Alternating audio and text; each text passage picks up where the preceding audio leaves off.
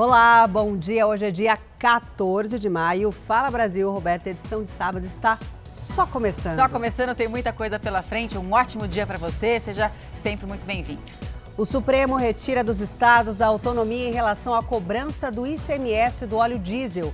O objetivo é ajudar na diminuição de preço dos combustíveis. Donos de restaurantes diminuem as porções do prato para não repassar aumento da inflação para os clientes. Outono, com cara de inverno, frente fria deve chegar a partir de amanhã no país. E tem possibilidade de neve em Santa Catarina. São Paulo tem novo prédio batendo recorde de altura. O arranha-céu vai ter 172 metros e 50 andares. O Fala Brasil, edição de sábado, volta já já.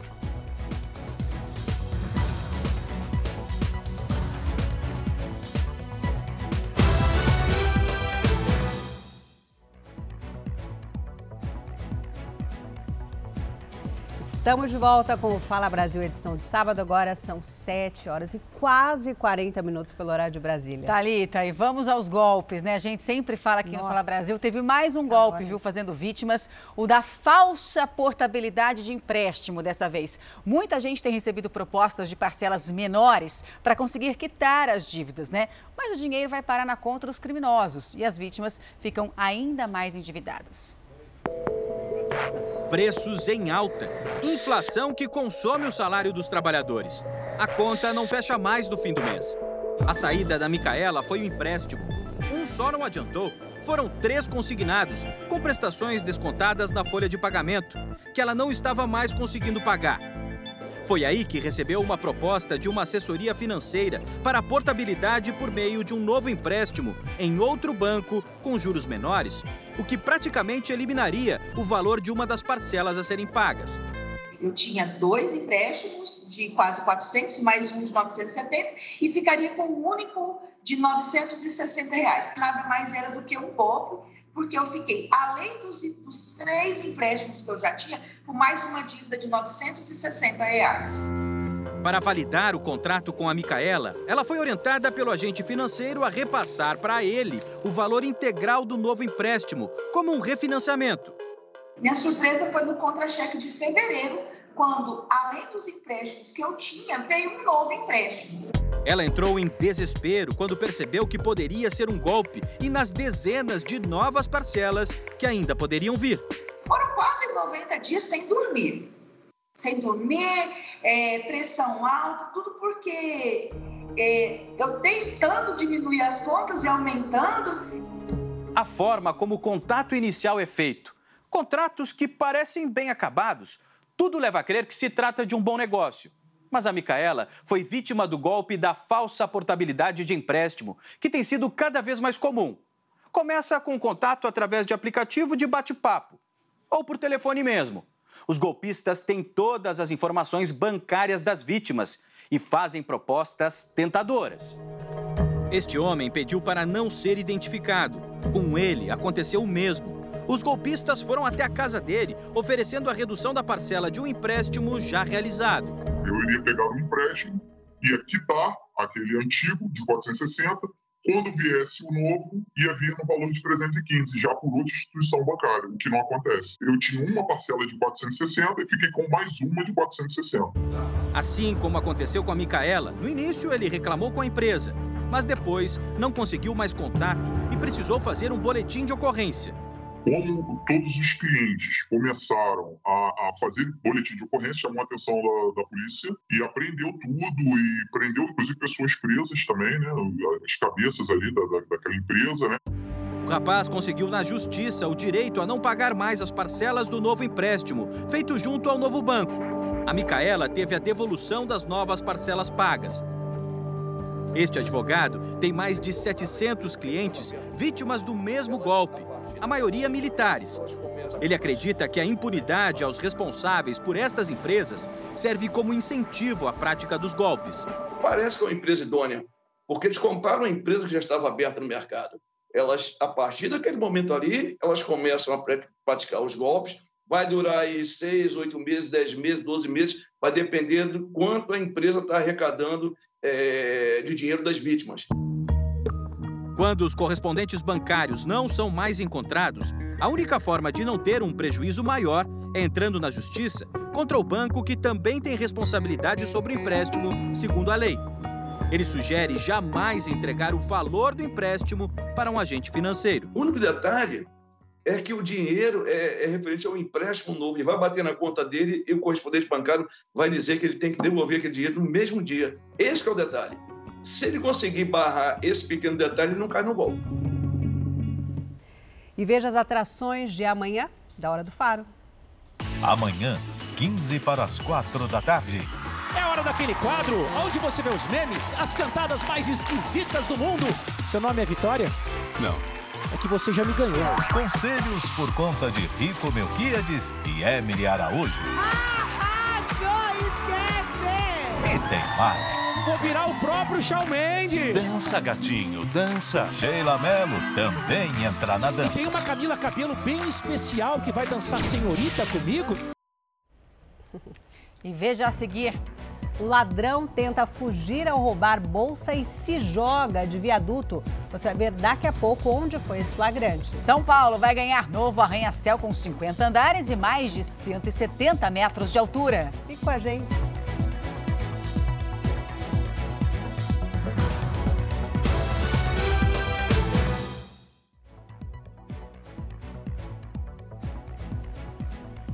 Agora são 7 horas e 56 minutos pelo horário de Brasília. Você que está chegando agora, seja muito bem-vindo ao Fala Brasil. Vamos juntos até o meio-dia com E a você. gente viu lá as temperaturas, né? É bom aproveitar o calorzinho até hoje, porque daqui É. a pouco vai esfriar, né? Daqui a pouco é edredom, manta, café, chá É, quente, bem a, gente, a quente. gente vai falar sobre o tempo já já. Bom, agora chegou a hora de saber o que é que tá rolando no mundo dos esportes. E claro, com o nosso parceiro, amigo Lucas Pereira, né, Lucas? Um ótimo dia para você. Conta então as novidades pra gente. Eu sei que tem notícia boa do atletismo. Verdade. Bom dia, Roberta, Talita. Bom dia a todos ligados no Fala Brasil, edição de sábado. É, a gente já começa com essa boa notícia, né? No atletismo, o brasileiro Alisson dos Santos venceu a etapa de Doha da Liga Diamante. Medalhista de bronze nos Jogos Olímpicos de Tóquio, Alisson dos Santos foi mais rápido na prova dos 400 metros com barreiras da primeira etapa da Liga Diamante, principal circuito de competições da Federação Internacional de Atletismo. Com o resultado, o brasileiro assumiu a liderança do ranking mundial.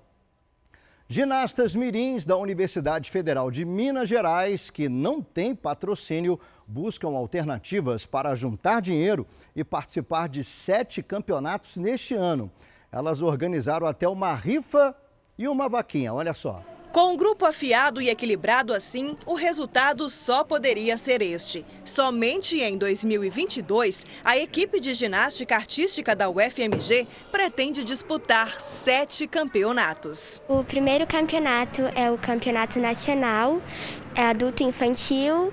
O outro é campeonato nacional para infantil e juvenil e tem outro que é o estadual para infantil e juvenil. A só treino e talento que elas têm de sobra não bastam para realizar os sonhos dessas atletas. Participar desses campeonatos custa caro e a equipe ainda não tem patrocínio. Os gastos de toda a equipe, com inscrições, hospedagens, passagens e alimentação, vão custar cerca de 110 mil reais.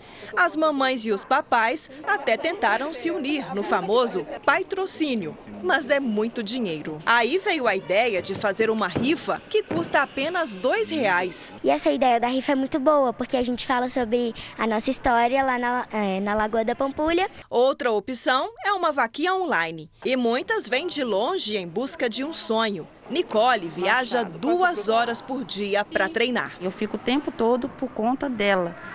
É, escola, vou para casa, almoço, saio de casa 1h20 e fico aqui o dia inteiro até 6h30 da tarde. Maior que esse sacrifício é o sonho que cada uma tem de chegar muito longe. Meu sonho é ir para as Olimpíadas e ganhar a medalha de ouro e conhecer a Rebeca Andrade. E esse é só o começo. Gente, por favor, a gente está precisando muito desse dinheiro para a gente alcançar o nosso sonho. É, a gente quer muito participar de todas as competições, mas para isso a gente precisa do dinheiro. Então, por favor, se vocês puderem, comprem a nossa rifa de dois reais. E olha, o mercado de jogos eletrônicos vem crescendo no Brasil, com mais times surgindo a cada dia, maior variedade de jogos e mais participantes. Em um mundo que antes era visto como exclusivo para meninos, surpreende com dados, viu? As meninas são maioria entre os jogadores, entre o público gamer no país. Eu fui conferir uma casa muito especial, olha só. Imagina fazer parte da primeira equipe feminina de esportes eletrônicos do país. Para mim é muito gratificante estar com ela todos os dias, com todas elas. Elas foram escolhidas a dedo mesmo, porque cada uma tem uma motivação e uma fome de vencer muito grande. Além de estudar na parte da manhã, a rotina de treinos é puxada. Normalmente começa às 3, 4 horas e vai até umas 10 horas da noite. Todo esforço vale a pena. O projeto Pioneiro foi pensado não só para ganhar competições, como também para transformar a realidade delas. É o caso da Deusa, a caçula do time, com 14 anos. Ela veio de Mato Grosso do Sul para agarrar essa oportunidade e já está ajudando a família tô ajudando bastante eles, quanto também me ajudando, comprando as coisas que eu sempre quis, arrumando meu PC, deixando tudo melhor. E eu tô ajudando bastante minha família. A comissão técnica quase toda é formada por mulheres. Uma delas fica encarregada de estudar os times adversários. Eu levo todas essas informações para o coach e dentro da partida ele orienta as jogadoras. O único homem do grupo é o treinador, que está gostando do desafio. Aqui com elas, tá sendo uma experiência, pô, pra minha vida, né? Porque a gente tem uma relação muito boa aqui dentro. Pelo menos no número de praticantes, as mulheres já estão na frente. Pesquisa realizada por uma revista especializada revelou que em 2021 existiu uma predominância feminina entre os jogadores, com 51,5% do total. Este número está relacionado principalmente com o tamanho do mercado de smartphones, onde existe um volume expressivo de mulheres jogando. Hoje a gente tem mais de 70% da população brasileira jogando algum tipo de game e um crescimento projetado de mais de 8% da audiência de esportes eletrônicos. Ou seja, não para de crescer.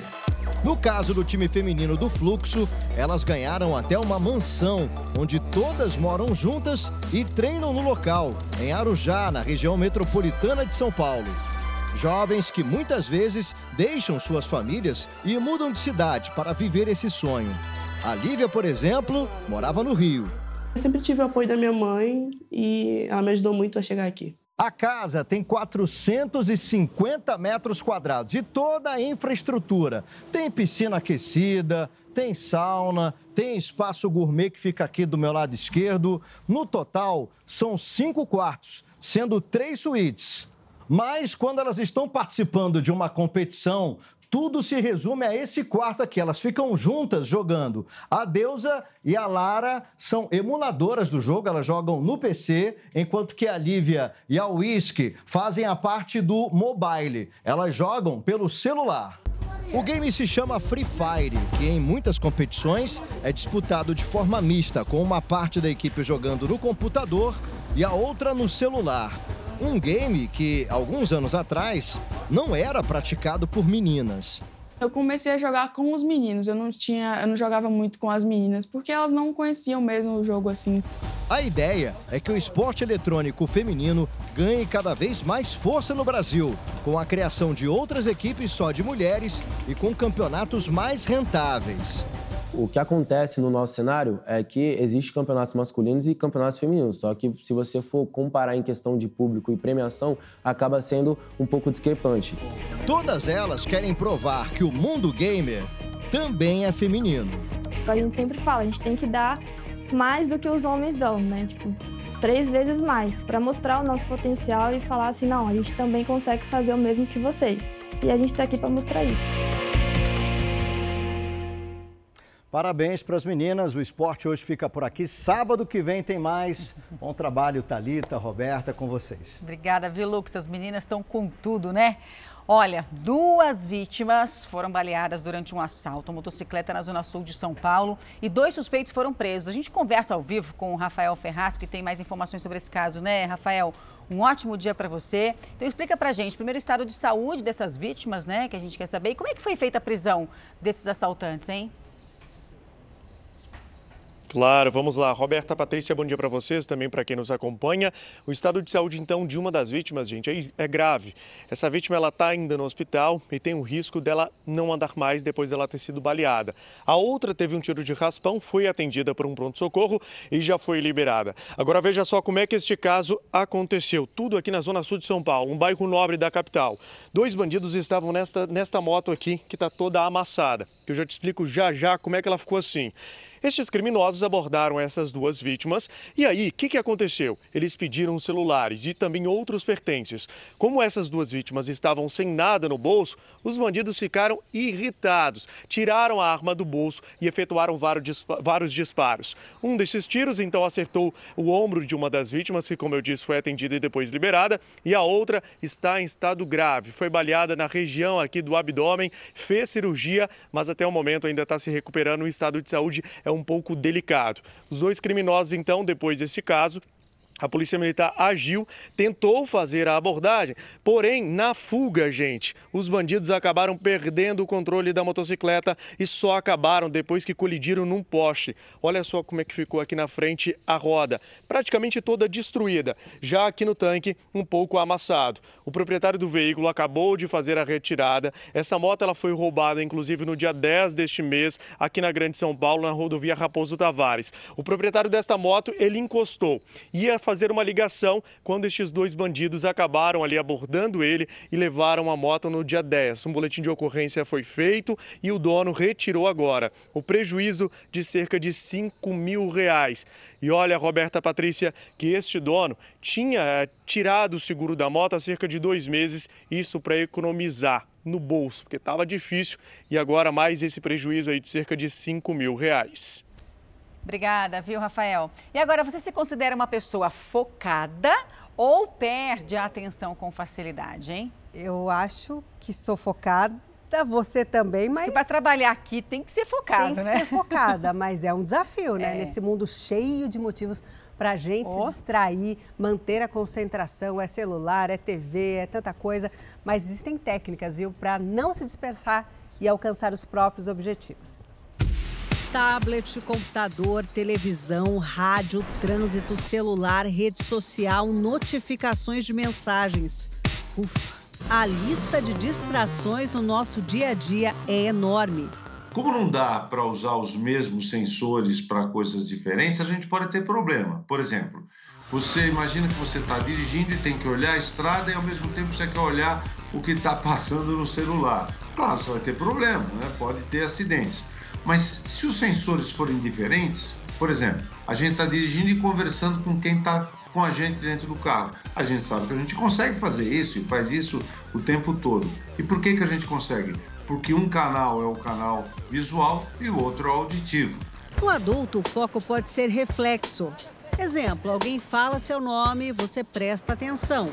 Ou pode ser intencional, quando você presta atenção e foca no que você quer seja numa conversa, aula ou num filme. Alguns têm mais facilidade de se concentrar, outros menos. A Sandra é empresária, mãe de duas filhas, casada e cheia de responsabilidades. Hoje em dia eu me considero um pouco mais focada, mas como uma pessoa criativa, é, eu já fui, já passei por N situações assim de não saber o que fazer de tanta coisa que me aparece na mente. Você gosta de escrever as suas metas do dia ou da semana? Eu gosto de ter a lista do dia, do que eu vou fazer.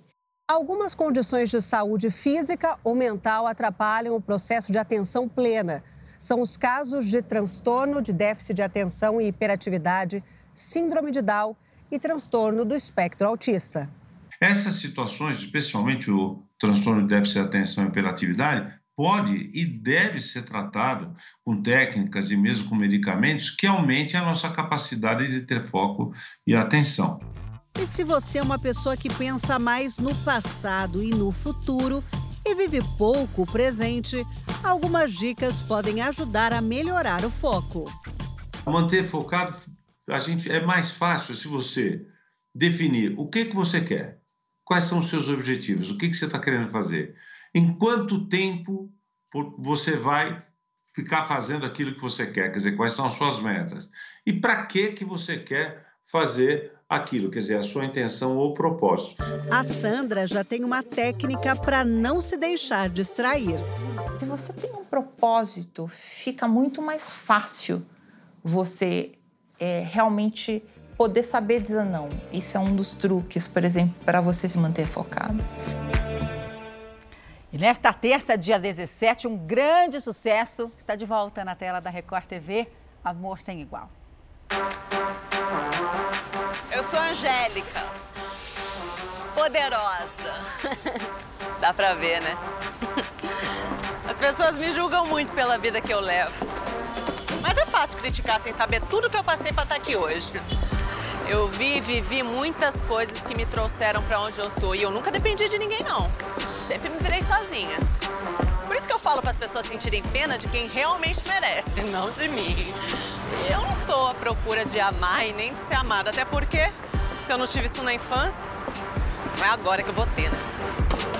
Terça, 15 para as 10 da noite. O amor nunca fez parte da vida de Angélica.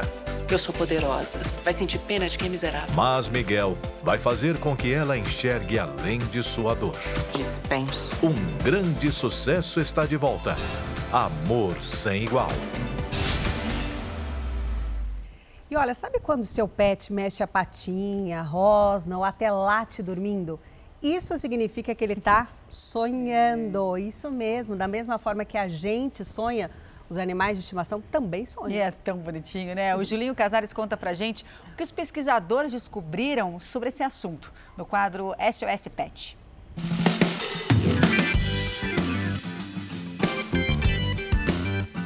Se você tem um pet em casa, você já deve ter observado quando eles estão dormindo, sonhando, se movimentando e até emitindo um som quando eles estão ainda dormindo. Mas será que os pets sonham igual nós seres humanos? Será que eles realmente estão sonhando naquele momento em que eles estão se mexendo, mexendo os músculos da face? Será que isso é verdade? Você vai acompanhar tudo isso agora no SOS Pet e nós vamos falar e tirar todas as suas dúvidas sobre esse tema.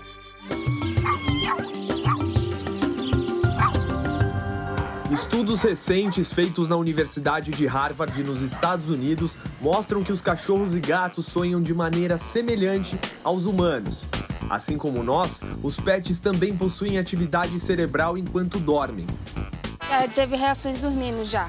Fala, é, tipo, como se quisesse falar, meio que chorando, sei lá. Alguns até, tipo, acorda chorando, espontâneo, sabe? Assustado. Então, tipo, cada um age com uma reação diferente. Gustavo Nogueira, veterinário especialista em atividade cerebral de cães e gatos. Ele fala sobre o comportamento dos cães quando sonham e diz que é algo natural. A mesma coisa do humano, que às vezes o sonho vem do, do subconsciente, os animaizinhos também têm isso. Então, muito provavelmente, às vezes eles estão lembrando de alguma coisa que fizeram no dia, do próprio contato com os tutores. A maioria dos sonhos humanos acontecem na fase em que fazemos movimentos rápidos com os olhos. Já os cachorros, por exemplo, dormem mais que nós, mas têm padrões de sono parecidos. A fase do sono, que é chamada de fase REM, que é o que faz o indivíduo descansar. Então, o ser humano que descansa bem, ele passou pela fase REM do sono. O animalzinho a mesma coisa. Rogério tem uma cadela bastante sonhadora. Ele conta que Hidra sempre tem comportamentos engraçados durante o sono. Ela cruza as patinhas para dormir e a gente vê mexendo a pata o tempo inteiro. Imagina que ela deva estar tá sonhando, que está correndo na, na creche com os amiguinhos, enfim, ou algo do tipo. Lázaro é tutor de dois bulldogs franceses. Ele diz que já observou algumas reações físicas nos cães quando sonham e diz que são mais percebidas quando os animais fazem muitas atividades durante o dia. A Pandora já chegou a rosnar e latir enquanto dormia. É mais frequente quando a gente muda um pouco a rotina, isso com certeza é, sair para fazer um passeio no parque diferente, é, foge mais aqui da, do espaço do, do, condomínio mesmo. Quando muda a rotina deles, costuma acontecer mais. Ou então quando ah, tem uma interação diferente com algum outro cachorro. Mais difícil do que saber se cachorros sonham ou não é entender o porquê eles sonham. Cientistas não sabem nem ao certo por que nós humanos sonhamos. Um estudo já comprovou que dormir é a forma da gente consolidar e processar informações recebidas durante o dia. E para quem estuda o assunto, é possível que para cachorros funcione do mesmo jeito.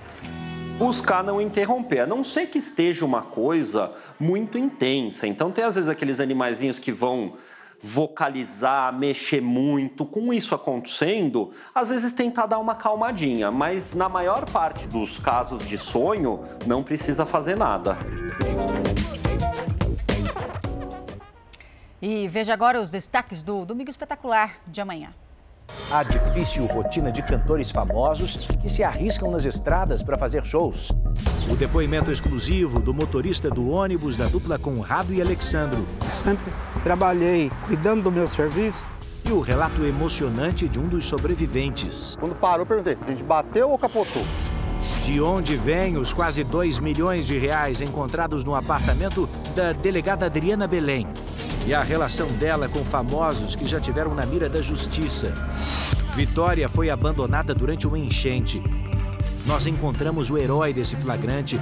O que vai acontecer com Vitória agora? A nossa equipe acompanha os bastidores do novo show de Péricles. Ele falou sobre a surpresa de ser pai depois dos 50 anos e esclareceu um mistério. O que, é que ele estava fazendo nessa foto ao lado de Will Smith? Era você ou não? é neste domingo espetacular, logo depois do Canta Comigo. Olha, e o jeito como você lida com as derrotas, com as vitórias, o jeito que você aceita as situações que te rodeiam, é uma das formas mais importantes de continuar a vida sem problemas ou sem adicionar mais problemas, né? É isso, é a forma, porque problema a gente como vai a gente ter. Encara. Agora, como que a gente encara esse problema? É o que explica hoje o nosso comentarista Isaac Efraim no quadro Mistérios da Mente Humana. Quando você entra em contato com a vida e a vida te apresenta uma coisa, qual, qual é o esforço que você tem que fazer? O esforço que você tem que fazer é para tentar aceitar aquilo que está acontecendo. É procurar olhar, reconhecer, identificar e aceitar. Veja bem, aceitar não é se submeter. Aceitar é tomar a consciência de que aquilo está acontecendo, quer você queira, quer não.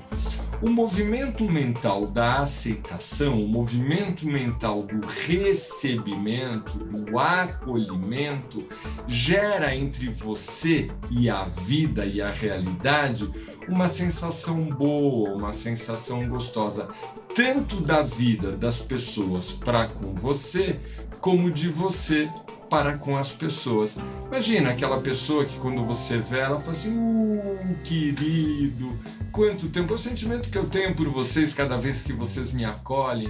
Oh, queridos, como é que vocês estão? Tá tudo bem? Primeiro eu estou acolhendo vocês, então o sentimento que eu tenho no recebimento é muito bom, é muito positivo. E melhor ainda, o sentimento que eu emito para vocês é um sentimento bom, é um sentimento que gera carinho, que gera afeto, o que vai fazer com que vocês me aceitem e me queiram bem. Em contrapartida, o oposto disso é o sentimento da contrariedade é quando você entra em contato com alguma coisa que é diferente daquilo que você deseja. Então você tem meio que arquitetado na tua cabeça aquilo que você quer. Ah, hoje eu quero que vocês mandem muitos e-mails para mim. Queria mesmo, de verdade. Aí ninguém me manda e-mail, ninguém me manda recado. Sentimento de contrariedade. Você não está sendo rejeitado, mas como você fica contrariado, você gera um sentimento de atrito, um sentimento negativo, um sentimento de dificuldade que faz a tua vida parecer, na tua forma de sentir, uma coisa muito ruim. Abre mão da contrariedade. Sempre tem que fazer alguma coisa, tem que lidar com uma pessoa, aceita a pessoa como ela é. É mais fácil, né? E se você se interessa por comportamento, quer saber mais sobre esse, sobre outros assuntos relacionados a esse, acesse o canal Ansiedade Brasil no YouTube e lá você vai ver mais conteúdos. Agora são 8 horas e 54 minutos pelo horário de Brasília. Você que está chegando agora, seja muito bem-vindo ao Fala Brasil. Vem tomar o seu cafezinho da manhã com a gente. Está frio aí na sua cidade? Pega a mantinha, vamos juntos até o meio-dia. Pode ser chá também, faz seu pãozinho na chapa, tem muita informação aqui para você. Chegou, eu te convido para descer a serra. Vamos lá para a Baixada Santista com a nossa repórter Valéria Chagas. Saber como é que fica o tempo por lá. Valéria, um ótimo dia para você. Eu ia perguntar se já deu praia, mas já tá bonito. Acho que já deu, né? Já deu praia, não é que vai dar praia.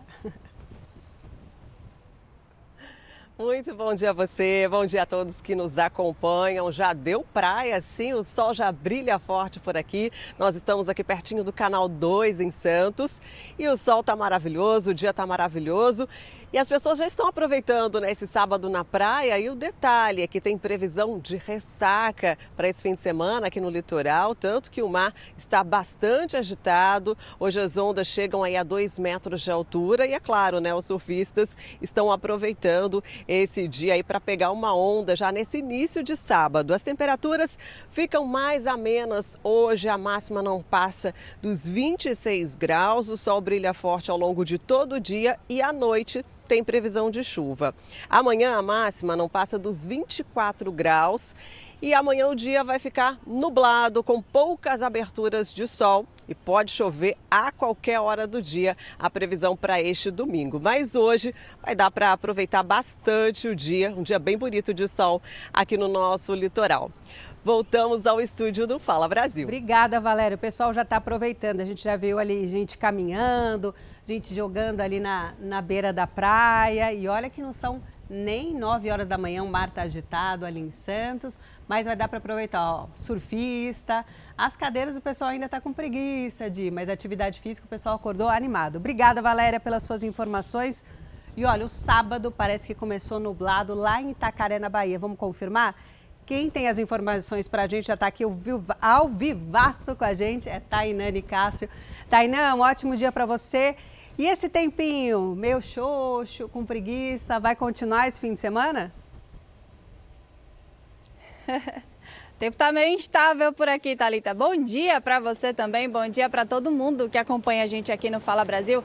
Olha, ontem na sexta-feira o sol brilhou tanto, foi tão intenso que hoje ele tirou aí esse início da manhã para poder descansar, viu? Isso porque o final de semana começou assim, ó, de tempo bastante nublado, bem fechado, inclusive já choveu aqui hoje na cidade de Itacaré, mas de acordo com a previsão é de que o tempo melhore aí no final da manhã e também o sol predomine durante toda a tarde. A máxima hoje pode chegar aos 28 graus e a mínima aos 20. Amanhã tempo fica um pouco parecido, porém vai ser mais chuvoso. Isso porque tem 80% de chance de chuva durante todo o dia. E para você ter uma ideia, a máxima amanhã, por exemplo, não vai passar aí dos 26 graus e a mínima pode chegar aí aos 20 graus. E agora, né, eu vou trocar, então, já que o tempo está assim, mais tranquilo, mais instável, vou trocar minha água de coco gelada por uma xícara de café. Vou ficar aqui olhando essa paisagem linda da Praia do Coroa, da orla da cidade de Itacaré, porque aqui é assim, a gente pode aproveitar a qualquer momento, independente do tempo, porque fica lindo de qualquer jeito. Voltamos ao estúdio do Fala Brasil. Concordamos, viu, Tainane Cássio? Obrigada pelas suas informações. Roberta, aquela imagem que a gente comenta todo sábado. É. A tranquilidade na nossa tela, é uma esses paz. barquinhos. Parece um quadro, assim, não parece, parece que tá tudo parado. A gente viu o primeiro barquinho se mexendo primeiro. agora, ele tá remando. Para pensar que, na vida. Parece que tá tudo bem, né? Pensar na vida, acalmar o coração, a cabeça. Obrigada, Tainã, pelas suas informações. Vamos agora direto para Natal. Quem está lá é Hugo Vieira. Hugo, um ótimo dia para você. Tempo nublado, o sol vai aparecer sábado e domingo. Atualiza para a gente, por favor. Bom dia, Talita. Bom dia a todos. Olha, neste mês de maio, os natalenses já se acostumaram com o guarda-chuva. Foi a semana inteira de chuva, dias nublados. Hoje mesmo já choveu e a temperatura máxima prevista para este sábado, aqui para a capital, é de 29 graus. A mínima deve ficar em 24 graus. Para os próximos dias, a previsão para toda a faixa litorânea leste potiguar é de céu nublado, com a possibilidade de pancadas de chuva a qualquer hora do dia. Para amanhã, o domingo, as temperaturas não devem variar muito, viu, Talita? A gente fala aqui bem perto do Forte dos Reis Magos e parece que o sol já começou a aparecer por aqui. Eu acho que vai da praia, viu? Voltamos ao estúdio do Fala Brasil. Obrigada, Hugo, né, Roberto? A gente fica só babando aqui em Natal, né? Um dos lugares que a gente fica, nossa, que lugar bonito. Roberta, segue por aí.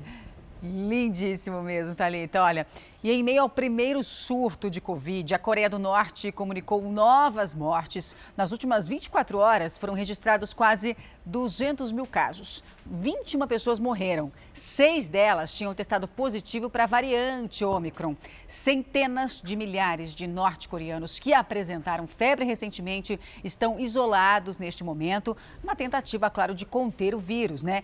Lembrando que a Coreia do Norte tem 25 milhões de habitantes e não tem nenhum programa de vacinação contra a Covid. Até assusta quando a gente vê essas novas notícias em relação à Covid, né?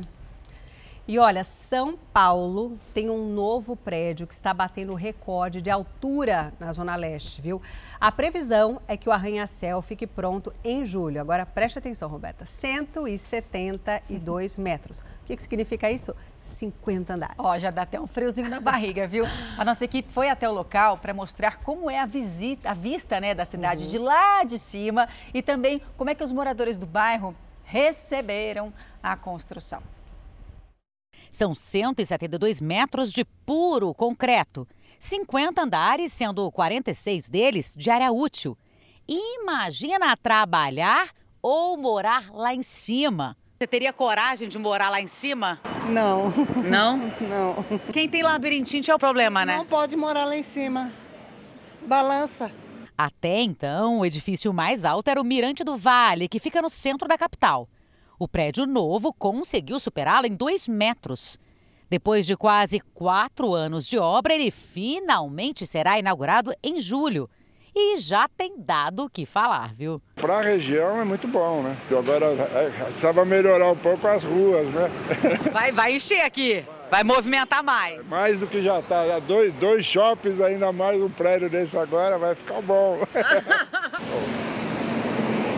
Tem umas vantagens e umas desvantagens, né? Quem mora lá de cá perdeu o sol, né? Ali também, ó. Eu moro ali, frente aos outros prédios ali. Ali ficou muito escuro para nós. Será que vai valorizar também a casa aqui? Já valorizou, né? Se de fora essa belezura já chama atenção, imagina lá de dentro. Aliás, lá de cima, com a vista da cidade toda. Agora a gente vai entrar no maior prédio da capital paulista, gente. Como é que será que a visão lá de cima, 172 metros de altura? Vem comigo? Você já tinha construído, ajudado a construir um prédio assim tão alto? Não. A vista é deslumbrante. Ver São Paulo inteira. Chegando então no topo deste mega edifício. E olha só essa visão aqui, gente. Dá para ver São Paulo inteiro. Olha só. Aqui Zona Norte, mais para cá, para frente a gente tem a Paulista, prédios e mais prédios. Olha só a visão. E eu vou pedir para o nosso cinegrafista para mostrar mais à frente. Olha a marginal Tietê ali, ó. Parece que tudo está tão pertinho. Realmente uma visão privilegiada. Virou como um ponto de referência para o Tatuapé. É lindo. É lindo, uma obra espetacular. Imponente, maravilhoso. Eu fico imaginando pular de paraquedas esse prédio. E um projeto alia solidariedade e oportunidades de trabalho em presídios no interior de São Paulo. E animais que viviam nas ruas são levados para receber cuidados de detentos em regime semiaberto que estão se preparando para voltar à sociedade. Esse peludinho caramelo é o Teté, que conquistou o coração do Elias. Os dois se conheceram em fevereiro, em um momento difícil. Elias cumpre pena em Tremembé e Teté foi acolhido após sofrer maus tratos. Assim, nasceu uma amizade. É uma troca de carinho, realmente. Nós chega um pouco triste aqui, eles alegram nós e eles estão aqui trancadinhos, a gente alegra eles também no possível que a gente pode fazer, né? O canil instalado dentro da penitenciária 1 de Tremembé faz parte do projeto de ressocialização com animais abandonados. Hoje, cinco presos do regime semiaberto são responsáveis pelos cuidados com os cães. Aqui se, se, trabalha o senso de responsabilidade, senso de afetividade, né? É, no, na questão da responsabilidade tem os horários, tem horário de trato, manejo. Mas os presos do semiaberto, que em breve devem ganhar a liberdade, também aprendem uma nova profissão. Sentenciado do, do projeto, ele, ele, ele foi qualificado, né? É, em manejo de animal, banho, tosa, né? É uma qualificação que, quando egresso, ele vai levar né, essa qualificação. Né? Lá fora ele pode exercer atividade né, para o seu próprio sustento. Além desses benefícios, durante o processo de ressocialização, os reeducandos que desempenham funções aqui no Canil recebem três quartos de salário mínimo. Além disso, a cada três dias trabalhados, eles reduzem um dia da pena. O mesmo projeto montou um gatil no CDP de Taubaté. Hoje o espaço acolhe 75 gatos. O animal ele é recolhido na rua em estado de abandono. Ele passa pela zoonose, né? É, para os veterinários, são vermifugados, castrados, aí depois eles vêm aqui para que os detentos deem continuidade no, no, no trabalho. A ideia é que o local seja um lar temporário para os animais já que o objetivo é facilitar a adoção. Todos os animais que estão aqui dentro estão disponíveis para adoção através dos critérios da adoção responsável. Há um ano no Gatil, Clayton aprendeu muitas lições. O gato ele me ensinou a enxergar melhor o ser humano. Temos exemplo aqui de gato que chegou que estava na lata do lixo. Gato que era maltratado na rua, me mordeu, me arranhou, mas a gente não desistiu dele. E hoje é nosso amigo. Está aqui um exemplo. E isso me faz enxergar melhor também o ser humano, né?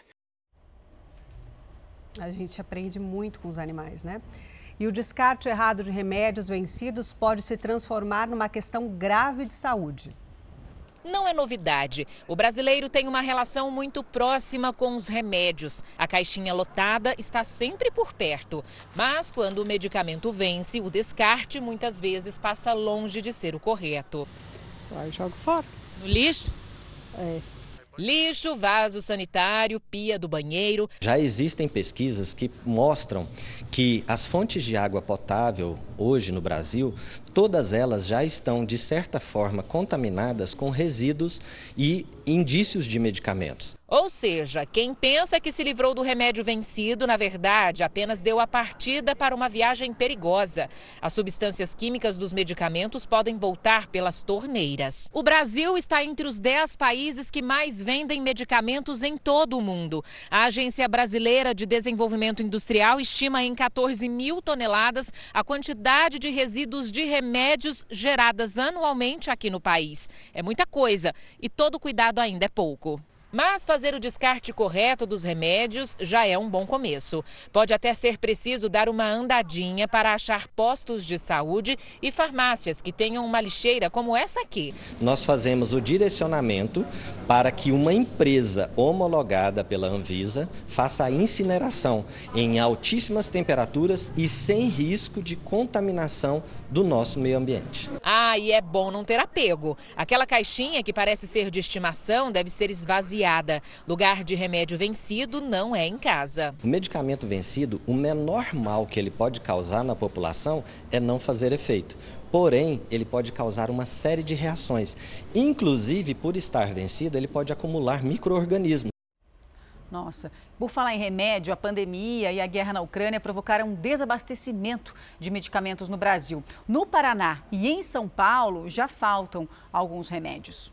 Mariane rodou várias farmácias de Curitiba, mas não conseguiu achar o antibiótico para a filha, que está com pneumonia. Ele estava no pediatra e muitas mães reclamando que, que não encontram. As farmácias do SUS, que distribuem remédios de graça, também sofrem com o problema.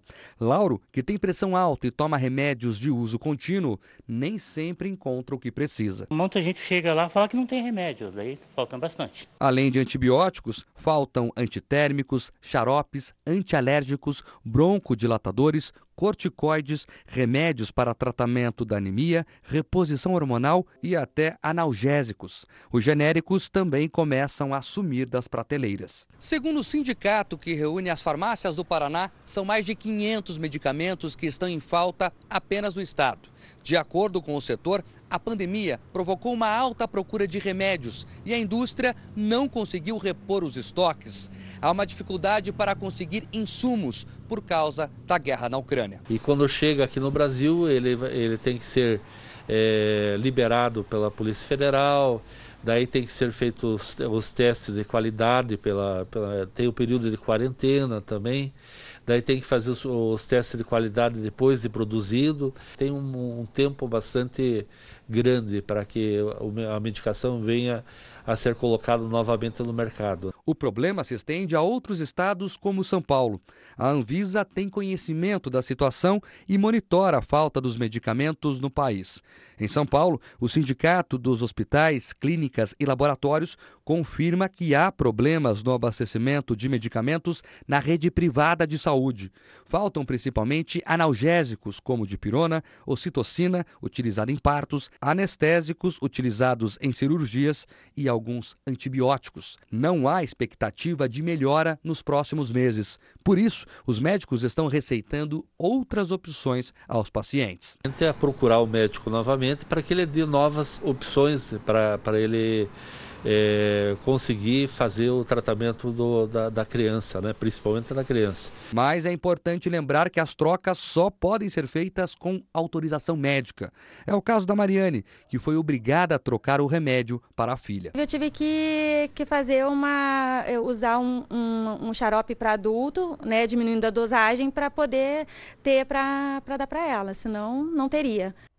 E comer em casa ainda é mais barato do que na rua, mas para quem precisa fazer as refeições em restaurantes, o impacto da inflação não foi tão alto, Roberta, no último ano. É, a explicação né, é que do outro lado do balcão, né, para segurar os preços, não perder os clientes, a solução tem sido reduzir as porções do prato. Arroz, feijão, batata frita, bife, para acompanhar uma salada e farofa.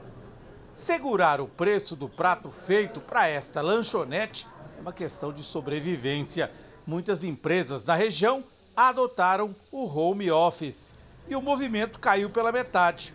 Por causa do aperto financeiro, clientes que antes almoçavam aqui sumiram. Alguns clientes deixaram de vir porque de repente traz uma marmitinha de casa, deixou de comer fora e pega, compra, gasta o ticket que eles recebem né, das empresas para fazer compra em mercado, enfim, no açougue, porque não dá para o salário não está dando mais para fazer a compra e almoçar fora. O jeitinho dado foi diminuir as porções de arroz e batata para não repassar a inflação ao cliente. É a explicação para um fenômeno. Este é um dos motivos pelos quais, para quem se alimenta fora de casa, a taxa da inflação nos alimentos dos últimos 12 meses foi de pouco mais de 6,5%, enquanto que para quem se alimenta em casa, a mesma taxa foi superior a 16%. A redução das porções é uma estratégia do comércio, diz este economista, mas não resolve o problema-chave. Os salários não estão acompanhando a inflação, a gente tem observado uma queda é, bastante forte do poder de compra do trabalhador. É, muita, muitas empresas que acabaram demitindo trabalhadores durante a pandemia estão recompondo essas vagas com salários mais baixos, né? É, ou com os mesmos salários que pagavam há dois anos atrás, no momento que os preços eram bem mais baixos que hoje. Na lanchonete, a promessa é de manter o preço de R$ 19,00 por este prato. Até quando dá para segurar? Olha, até hoje a gente não mudou, mas eu não sei semana que vem, porque infelizmente uma hora a gente vai ter que repassar um pouquinho do que a gente está tendo. Se aumentar muito, ninguém vem. Porque o salário não aumentou, né? Só aumentou o custo de vida para todo mundo. E o ministro André Mendonça, do STF, atendeu um pedido do governo federal e tirou dos estados a autonomia em relação à cobrança do ICMS do diesel. O ministro entendeu que a suspensão é necessária para tentar construir um consenso sobre a alíquota do ICMS sobre o diesel. André Mendonça deu prazo de cinco dias para que Câmara, Senado e o Conselho Nacional de Política Fazendária se manifestem sobre o tema. O governo já vinha preparando a ação que foi entregue ao Supremo e obriga os estados a cumprirem a lei. O documento foi assinado pelo presidente Jair Bolsonaro e pelo advogado-geral da União, Bruno Bianco. Desde março já está em vigor uma lei que determinou a criação de uma alíquota única para todos os estados e que o ICMS deve ser cobrado apenas uma vez, ainda na etapa de produção. Pela regra, os estados deveriam cobrar a média do imposto nos últimos 60 meses, o que ajudaria na diminuição do preço. Mas os estados conseguiram contornar a regra por meio de uma decisão do Conselho dos Secretários Estaduais da Fazenda e decidiram como alíquota única o valor de um real por litro. Cada estado poderia também escolher um desconto sobre o imposto. Com isso, o preço do diesel continuou em alta. E como o transporte faz parte de toda a cadeia de produção, o preço de tudo sobe também. O governo também busca se movimentar nos bastidores para evitar novos aumentos da Petrobras. Com a troca do ministro de Minas e Energia e o início dos estudos para a privatização da empresa, o presidente mandou um recado ao chefe da estatal e afirmou que a Petrobras não está cumprindo o papel social que deveria. Agora, poucos dias depois de anunciar um lucro de 44 bilhões nos três primeiros meses do ano, a empresa reajustou o preço do diesel, alegando o preço defasado em relação ao mercado internacional. Os combustíveis têm subido no mundo todo, um reflexo da pandemia e da guerra entre Rússia e Ucrânia. Gente vai viajar mais um pouquinho, vai dar mais um giro pelo país para saber como é que fica a previsão do tempo. Agora a gente vai para São Paulo com a repórter Susan Hipólito, né, Susan? Bom dia para você, você que está no Parque do Ibirapuera, uma belíssima imagem atrás de você, mas e o friozinho, né? Parece que ele vai aumentar um pouco ali nos próximos dias, não vai esquentar, mas como é que ficam as temperaturas, principalmente no final de semana, hein? Bom dia. A expectativa é que as temperaturas subam neste sábado. Hoje a máxima deve chegar em 26 graus. Ainda hoje as temperaturas devem cair um pouco mais tarde, deve chover principalmente à tarde e à noite. Hoje deve ser o dia mais quente desta semana, já que semana que vem a previsão é que a temperatura caia bastante aqui em São Paulo voltamos ao estúdio do Fala Brasil. Tá certo, Suzana, obrigada, viu? E olha, o dia começou com sol em São Luís, mas tem previsão de chuva para hoje. Mariana Alves, bom dia para você. Tá ventando, né? Mas o dia tá bonito. Tem previsão de chuva mesmo? Será? Bom dia. Olá meninas, bom dia, bom dia a todos que nos acompanham. É isso mesmo. O final de semana vai ser bem quentinho por aqui, apesar dos índices de precipitação, de chuva. Por enquanto, a população está podendo aproveitar um pouquinho mais esse dia ensolarado. Para hoje, a mínima é de 26 graus, a máxima de 32 graus. E amanhã, no domingo, a mínima é de 27 graus e a máxima de 32 graus.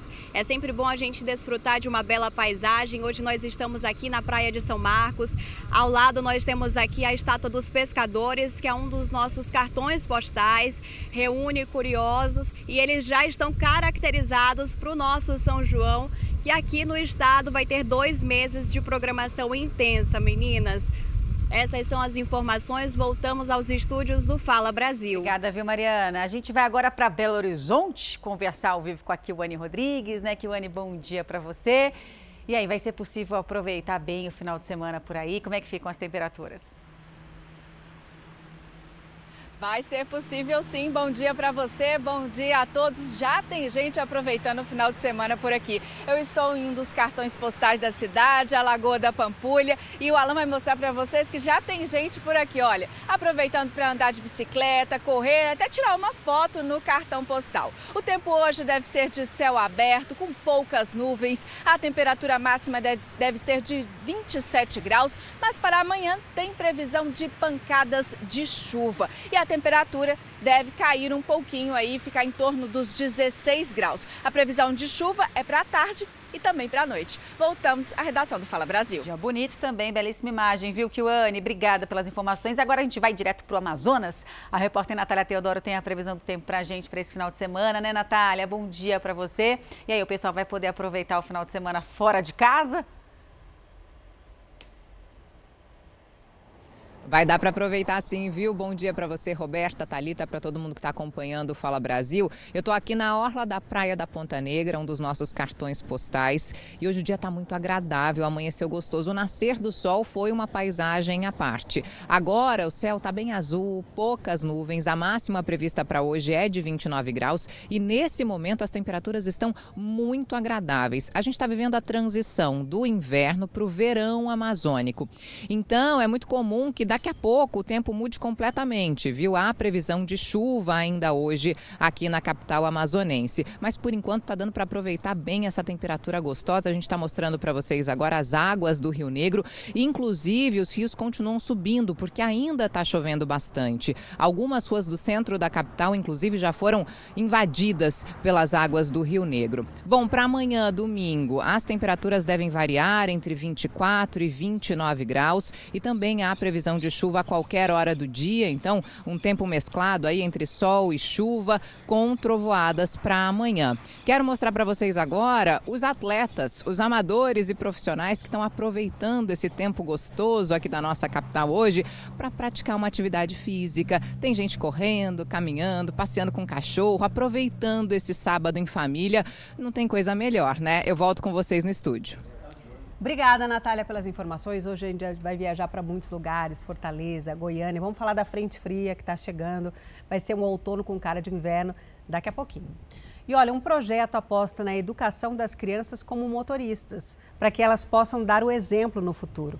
E para isso, nada melhor do que imitar a realidade.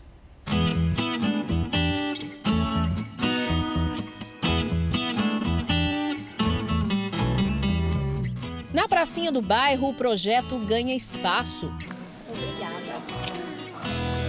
Por aqui, a meninada começa a ter mais familiaridade com as regras e a sinalização de trânsito, que no futuro vão ser fundamentais quando estiverem ao volante.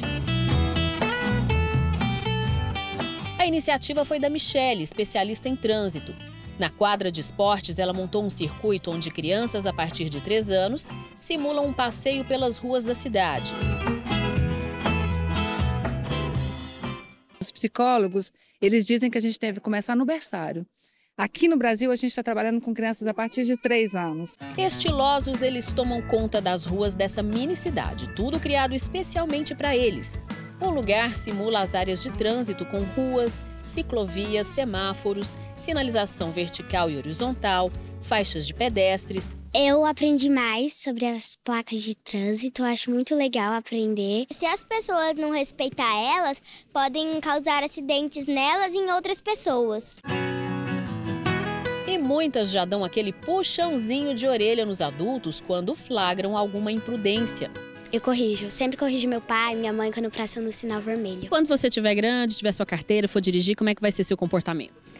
Vai ser certo, se tiver o trânsito tem que parar. Segundo a Secretaria Nacional de Trânsito, entre 2011 e 2021, o Brasil conseguiu reduzir em 30% o número de mortes causadas por acidentes de trânsito e com investimentos direcionados à educação para o trânsito, sobretudo para crianças e jovens, nossos futuros motoristas, a intenção é conseguir reduzir pela metade as mortes em acidentes até 2030. E olha só, esses pinguinhos de gente já conhecem as regras importantes. Tá no vermelho. No vermelho, o vermelho significa o quê? Vai. E o, o amarelo? E o verde?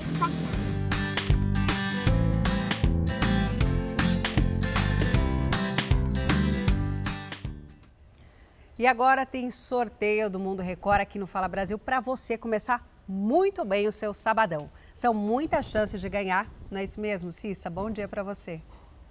Bom dia, Brasil. Bom dia, meninas. É isso mesmo, viu? Tem muito prêmio bacana aqui no Mundo Record. Gente, é só assinar e torcer, tá? E olha, daqui a pouquinho o Humberto vai sortear uma Super Smart TV 4K de 55 polegadas. É aquela qualidade de cinema aí na sua casa, viu? E a partir de 5 reais por semana, você pode escolher o plano que cabe aqui, ó, no seu bolso, tá? Tem bronze, que é semanal, o prata, que é quinzenal, e o ouro, minha gente, que é mensal. Tanto o plano prata quanto o plano ouro tem vantagem vantagens especiais que aumentam aí a sua chance de ganhar. Então tá esperando o quê? Vamos agora, juntinhos aí, ó. Ponte a câmera do seu celular pro QR Code está na tela ou então acesse mundorecord.com.br para ficar, ó, por dentro de tudo o que acontece. E tem prêmio bom todo dia, viu, minha gente? Tem notebooks tem também um dos melhores e mais desejados celulares do mundo. É o iPhone 13. Tem Smart TV de 55 polegadas e ainda vale compras no valor de 2, 3, 5, 10 e 30 mil reais para você aproveitar e comprar tudo o que precisa, viu?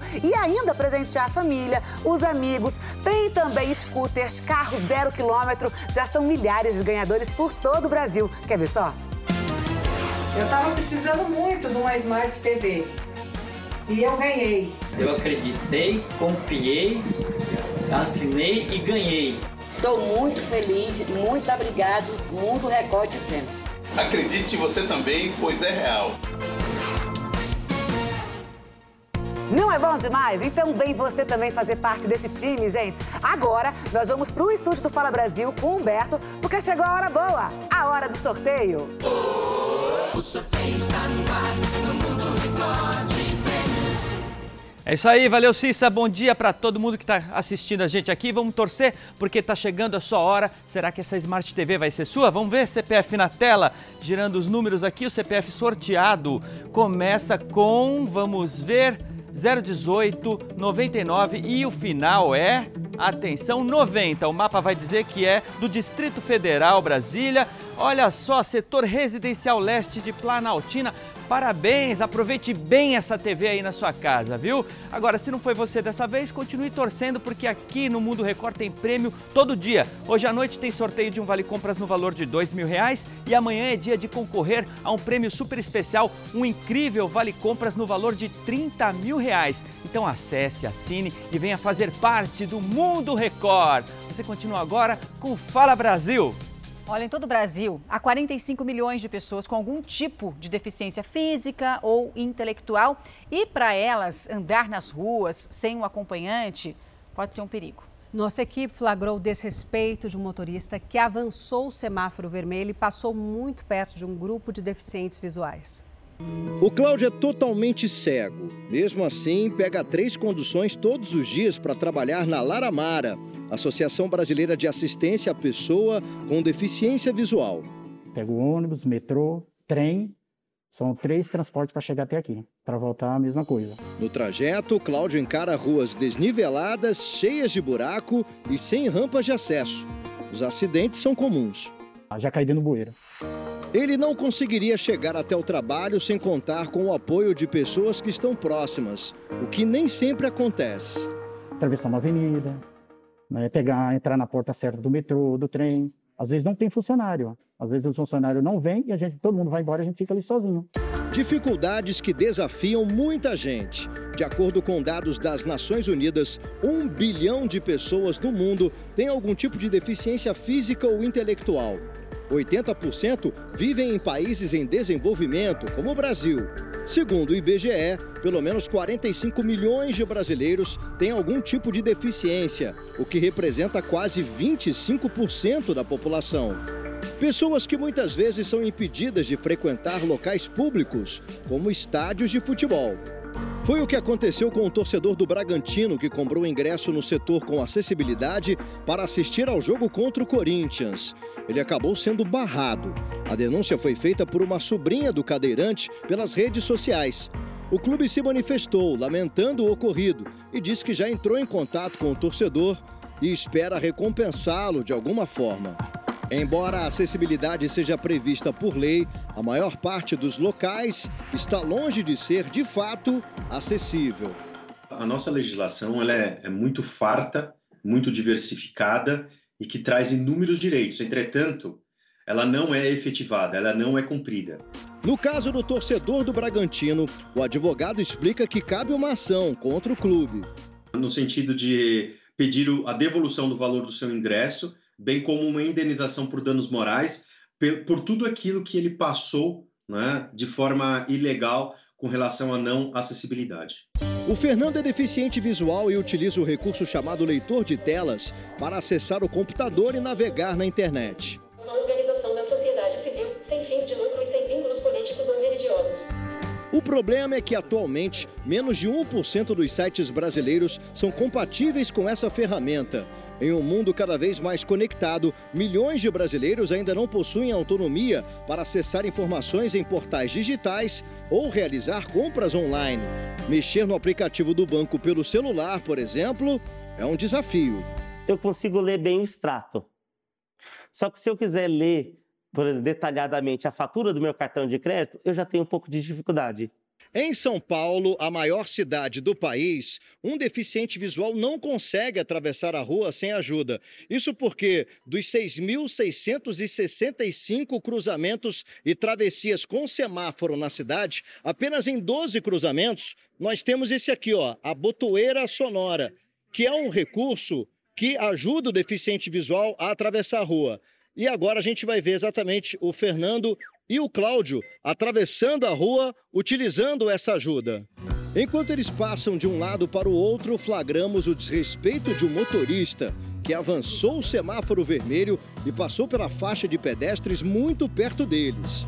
Você tira dessa autonomia da pessoa com deficiência visual, onde ela poderia atravessar né, sozinha, teria essa possibilidade com segurança, e aí ela fica na dependência, muitas vezes, de alguém para ajudar a atravessá-la. Em nota, a Prefeitura de São Paulo informou que a Secretaria Municipal da Pessoa com Deficiência lançou no fim do ano passado um plano chamado Inclui Sampa, que prevê a requalificação das calçadas, guias rebaixadas, instalação de pisos táteis, adequações de acessibilidade, ajustes de segurança viária e instalação de botoeiras. Equipamentos essenciais para quem também quer ter a liberdade de ir e vir. Com eles a gente consegue andar até com mais segurança.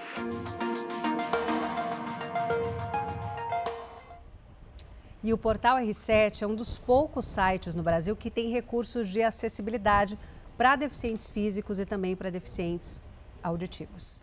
E olha, na França, um projeto inovador foi criado para estimular a inclusão. Em casas compartilhadas, jovens com deficiência e trabalhadores moram juntos, trocando experiências e aprendizados.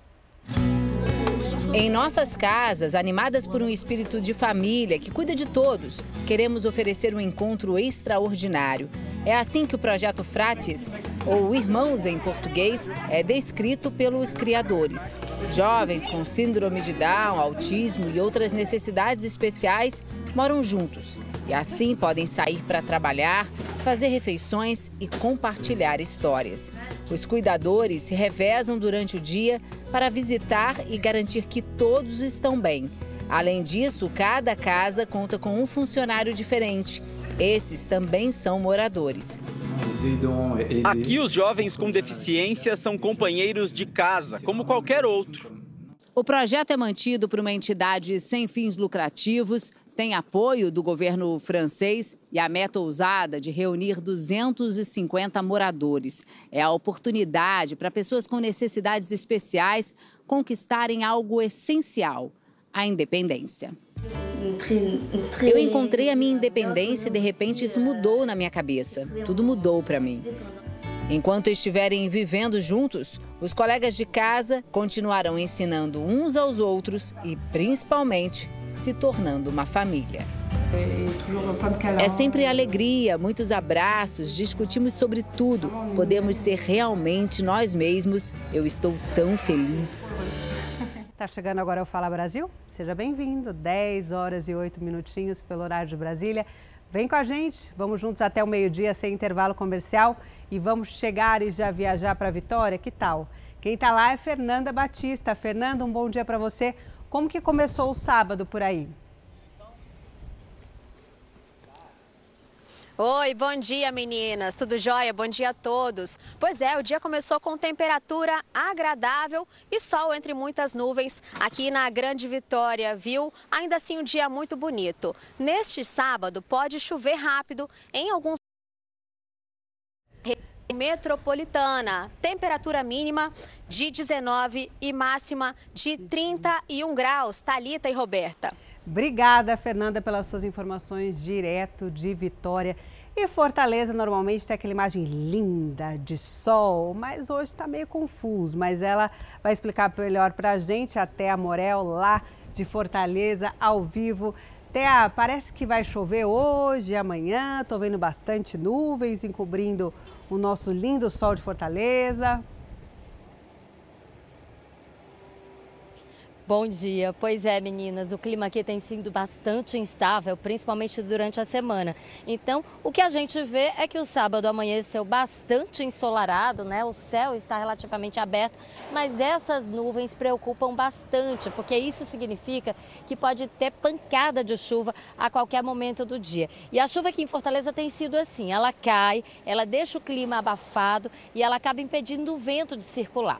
Mesmo assim, como a gente tem um clima bastante aberto hoje, neste sábado, e uma temperatura mínima de 24 graus e máxima de 30 graus, o que a gente observa é que o cearense não teve jeito, ele correu para a praia, né? Aqui na Beira-Mar, por exemplo, na Praia do Mucuripe, a gente tem muitas pessoas que estão aproveitando esse pouquinho de sol, mesmo que durante a tarde a gente tenha realmente chuva, aquela pancada de chuva, provavelmente o fortalezense já aproveitou ali, se não para pelo menos praticar esporte, para trazer a família e aproveitar esse mar maravilhoso.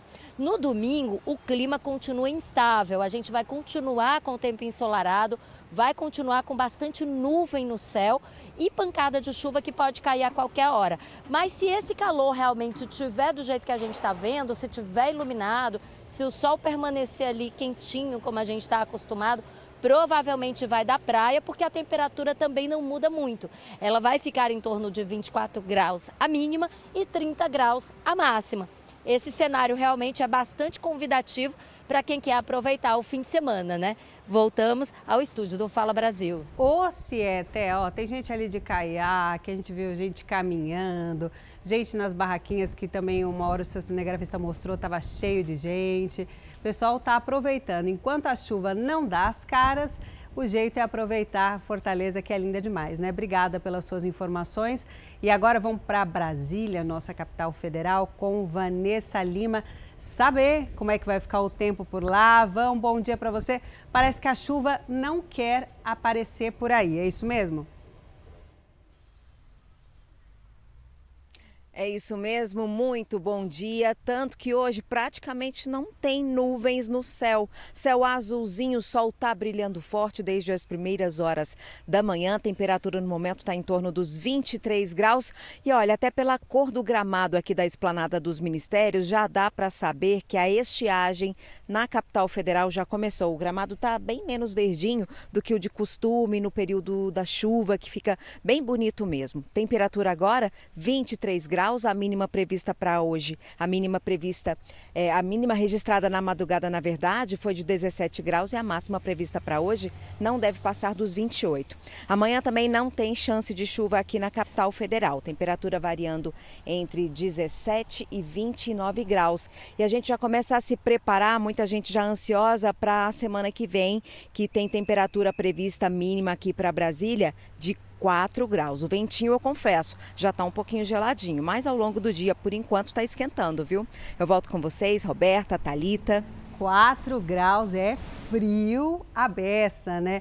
Obrigada, Vanessa Lima, pelas informações. Essa onda de frio que está chegando, deve chegar amanhã, de norte ao sul do país, ficar lá até o dia 20, vai ser o outono com cara de inverno. E agora de Brasília para Goiânia, que tal? Com Manuela Queiroz, que tem as informações ao vivo para a gente. Manu, um bom dia para você.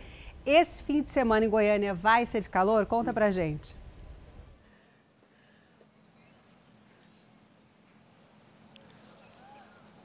Oi. Talita, querida, muito bom dia para você, para Roberta, para todos que nos acompanham aqui no Fala Brasil. Olha, Talita, vai ser de calor porque não tem jeito, né? Aqui em Goiânia, os termômetros passam, passam dos 30 graus sempre. Mas essa frente fria que a Vanessa falou aí agora há pouco, que também está chegando para cá, por aqui, ela parece que já está dando as caras assim devagarzinho, viu, Talita? Porque a gente já está vendo um céu um pouquinho mais nublado, o que é raro normalmente no sábado de manhã aqui em Goiânia, né? A gente tem um ventinho um pouquinho friozinho vai.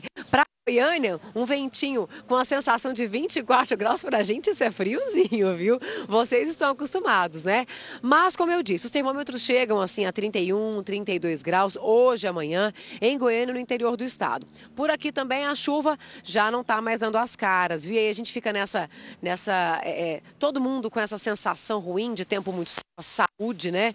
Que o dica, porque a gente fica naquela variação de temperatura de à noite, às vezes fazer 18 graus, durante o dia fazer até 35 graus graus e ninguém aguenta, né? É sinusite, é rinite para todo lado. Na semana que vem, aqui em Goiânia, os termômetros podem bater os 5 graus também, como eu ouvi que em Brasília também pode acontecer. Agora, Thalita, se isso acontecer, vai ter muita gente, ó, desmarcando compromisso para ficar em casa, viu? A nossa dica é: aproveita esse fim de semana, que ainda está gostoso, porque no próximo, no próximo pode estar gelado e tira tudo do armário. Casaco, roupa de frio, agasalho, tudo, cobertor também, porque a semana que vem promete. Voltamos ao estúdio do Fala Brasil. Tira tudo do armário, né, Manu? Daí promete também um chocolate quente, um cafezinho, um cappuccino e muitos filmes, séries, novelas, jornais na TV, né? Para entreter esse pessoal.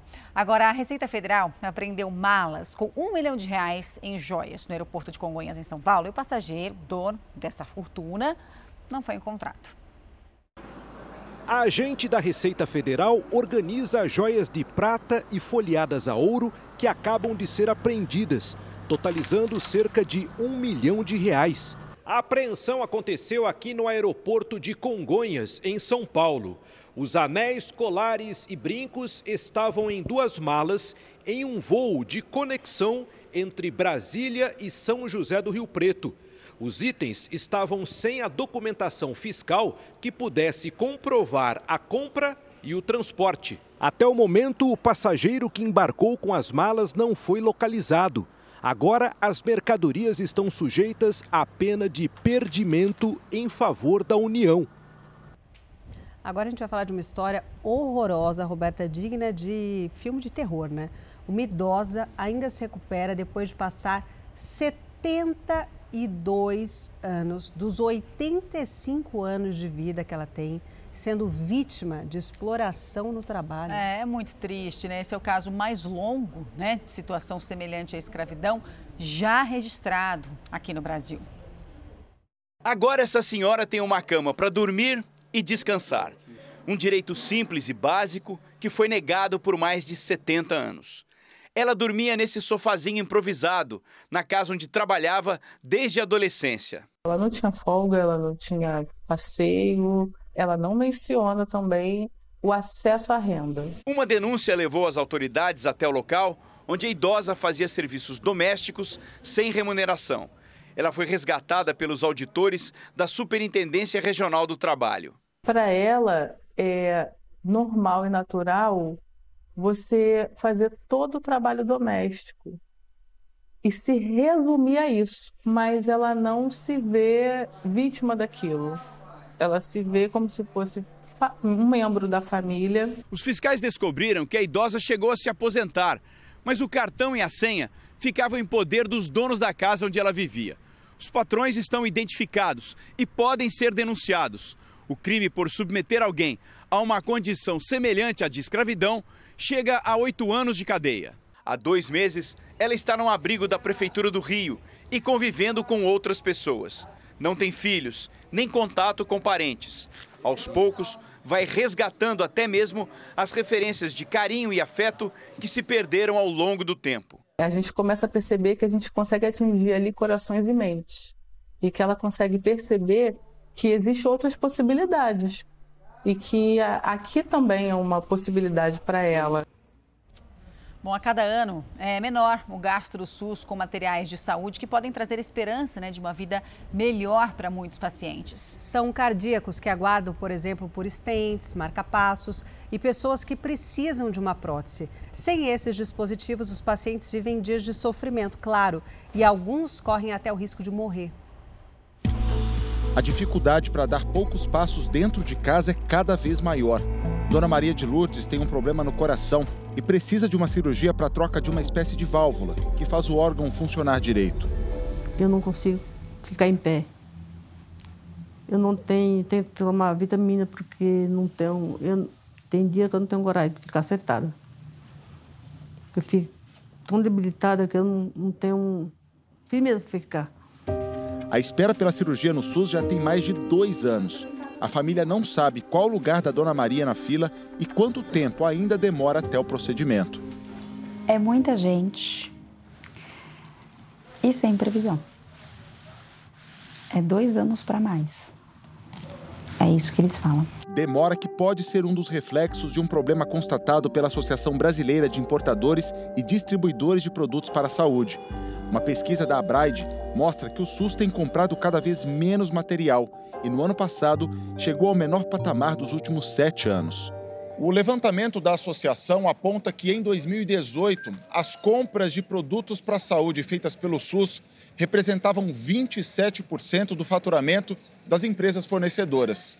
Número que veio caindo ano a ano e em 2021 chegou a 17% você tem de um lado um cenário generalizado de aumento de custos para esses fornecedores e de outro lado um congelamento do recurso financeiro disponível para a compra desses produtos. Obviamente que isso resulta na queda da compra pelo SUS, porque teve a pandemia e teve tem menos dinheiro para compra desses produtos e também tabelas é, que não são reajustados há muito tempo. Dos 10 principais gastos do SUS com dispositivos médicos, oito são para atendimento de pacientes com problemas no coração. Estentes, marca-passo, catéter e desfibrilador, por exemplo. Se o governo está reduzindo o valor para comprar o produto principal da lista, e é um produto que salva vidas, né? principalmente quem está ali é, é, no momento de emergência, que precisa ser operado naquele momento, é, obviamente é muito preocupante essa, esse tipo de medida, porque pode inviabilizar esse fornecimento e, de certa forma, impactar diretamente no atendimento dos pacientes. Né? Lá em Imperatriz, no Maranhão, o filho do Josivaldo está internado desde que nasceu há três meses, esperando uma cirurgia no coração. Um dia desse, o coraçãozinho dele quase para, todo lado reanimar ele. Você que é desespero, ó, com o pai e a mãe. Além de quem tem problemas cardíacos, quem espera por próteses ortopédicas também sofre com a demora. Seu Olegário, de 79 anos, precisa de uma cirurgia no joelho há sete anos. 2015 ele foi, foi feita uma avaliação e foi encaminhado para a cirurgia. Então, de lá para cá, é um vai e volta. Então, vai para o regional de Taubaté, vai para o hospital escola de Taubaté. Depois ele foi para Caraguatatuba, naquele hospital que é de especialidade de ortopedia. Enquanto isso, a saúde do aposentado piora. A dor dele do joelho, como ele daí começou a usar bengala, mancar, foi prejudicando todo o quadril. Em nota, o Ministério da Saúde explicou que, em situação de emergência sanitária, se referindo à pandemia, é esperado que haja redução da demanda por serviços de rotina, com exceção dos atendimentos que não podem ser interrompidos, como hemodiálise, rádio e quimioterapia, entre outros. Afirmou também que a gestão e financiamento do SUS são compartilhados entre União, estados e municípios, como determina a Constituição Federal. Para quem espera por um procedimento, existe sempre o medo dele não chegar a tempo. O médico cardiologista dela, ele informou, ele deixou bem claro que o ideal era ela fazer o quanto antes essa cirurgia, porque conforme vai passando, é, pode ir piorando cada vez mais. E a Ucrânia iniciou o primeiro julgamento por crimes de guerra desde o início da invasão da Rússia. Vamos ao vivo conversar com a nossa repórter no Oriente Médio, a nossa correspondente, a Bianca Zanini. Bianca, o soldado russo tem apenas 21 anos, né? Bom dia para você. Do que, que ele é acusado? Bom dia, bom dia a todos. O sargento Vadim Shizimarin é acusado de atirar e matar um civil de 62 anos no final de fevereiro. Isso é um crime de guerra, de acordo com a lei internacional. A vítima andava de bicicleta a 100 metros de casa quando Shizimarin teria atirado sob ordens para matar. Ele pode pegar 15 anos de prisão se for considerado culpado. O julgamento será retomado na próxima semana. Até o momento, a Rússia nega ter visado civis e não comentou o julgamento. Autoridades ucranianas dizem ter identificado milhares de potenciais crimes de guerra cometidos pela Rússia. O caso mais recente é o de dois soldados que atiraram em civis desarmados pelas costas no meio da rua. Um deles morreu na hora, o outro conseguiu chamar ajuda, foi resgatado, mas acabou morrendo porque perdeu muito sangue. Volto com vocês no estúdio. Olha, é quase 10 e meia da manhã. Se você acordou muito cedo, você já está pensando no almoço, né?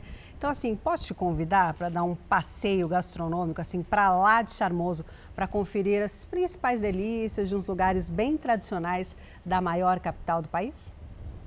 A mais velhinha das padarias do Brasil e que continua o maior sucesso. Uma história riquíssima com delícias que você nem tem ideia. Peraí, peraí, peraí. É, eu sei mesmo. Eita, repórterzinho mal informado. Eu sei um pouco da história, mas eu queria saber se essa padaria foi sempre aqui nesse mesmo lugar. Você sabe disso? Não, nem sempre foi aqui, não. Nesses 150 anos de história da padaria Santa Teresa, ela se dividiu em dois lugares. 75 anos ela ficou na rua Santa Teresa, que era aqui pertinho, mas infelizmente com as obras da Praça da Sé, essa rua foi extinta, mas o nome continuou. E os últimos 75 anos ela funciona exatamente onde aqui eu estou. O cara se acha, viu? Isso é verdade, eu me acho mesmo. Mas você aproveita e entra aqui que agora a gente vai achar esses pratos tão famosos desse lugar. Vem cá, vem cá, bora, bora. E essa coxa creme, hein, que mantém a mesma receita de 1872. Não é de encher a boca d'água, gente? Aprovadíssima, super saborosa, massa bem temperada, fritura sequinha, tecnicamente, essa coxa creme está perfeita. Agora, emotivamente, ela está melhor ainda. Está deliciosa e está trazendo aí várias lembranças também. Continuamos pelo centro antigo de São Paulo. Parece até uma casinha de vó. Entrar é realmente voltar ao passado. Um lugarzinho capaz de se transformar numa máquina do tempo. Aqui tem até um busto do criador do famoso Bauru é a receita de 1937, quando o cliente que nos deu o nosso carro-chefe. Né? Que é esse da estátua aqui. Esse da estátua, o Casimiro, que veio da cidade de Bauru e o apelido dele na faculdade era Bauru. Bauru. E aí ele criou essa receita? Ele criou, ele chamou o chapeiro é. e falou, ó, oh, eu quero inventar um sanduíche novo. E aí foi editando, ó, pega o pão francês, corta no meio, coloca arroz bife, tomate, o pepino e depois o queijo derretido na água. São 10 mil destes sanduíches por mês. Estão servidos? Tá feito.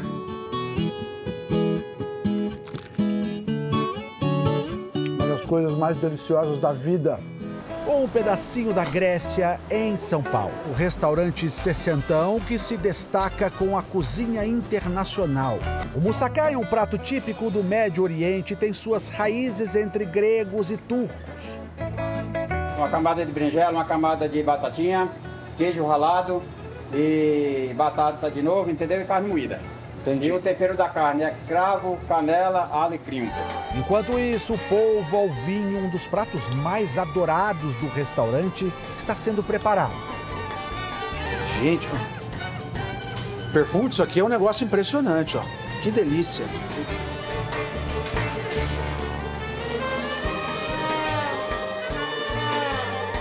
E olha que mesa linda, de todas essas iguarias gregas.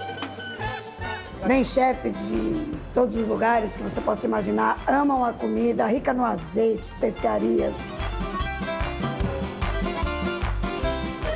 98 anos disso aqui. Pizza de calabresa com queijo. Já não existem fornos de pizza iguais a esse, não. O menino pode atingir mais de 900 graus de temperatura. Um absurdo. E aqui todo mundo coloca a mão na massa, viu? Então você pega as pontas, coloca para o meio, mas você não pode deixar um, um buraco no meio, um vácuo. Eu tô aqui mais para comer do que para fazer, né? Hora então de experimentar a primeira pizza de calabresa do Brasil na mais antiga pizzaria em atividade no país. Comidas de todos os tipos, de todos os sabores, receitas de gerações, que podem até ser chamadas de velhinhas, tudo bem, mas que nunca, nunca vão sair de moda. A gente vai para outro lugar muito lindo também, que eu e a Thalita adoramos. Vamos para Gramado, no Rio Grande do Sul, para saber como é que fica o tempo por lá. O Eduardo Pinzon tem a previsão do tempo para a gente, né, Eduardo? Bom dia para você. Aproveita e mostra um pouquinho de onde você está, que a gente sempre gosta de visitar um pouquinho aí a sua cidade.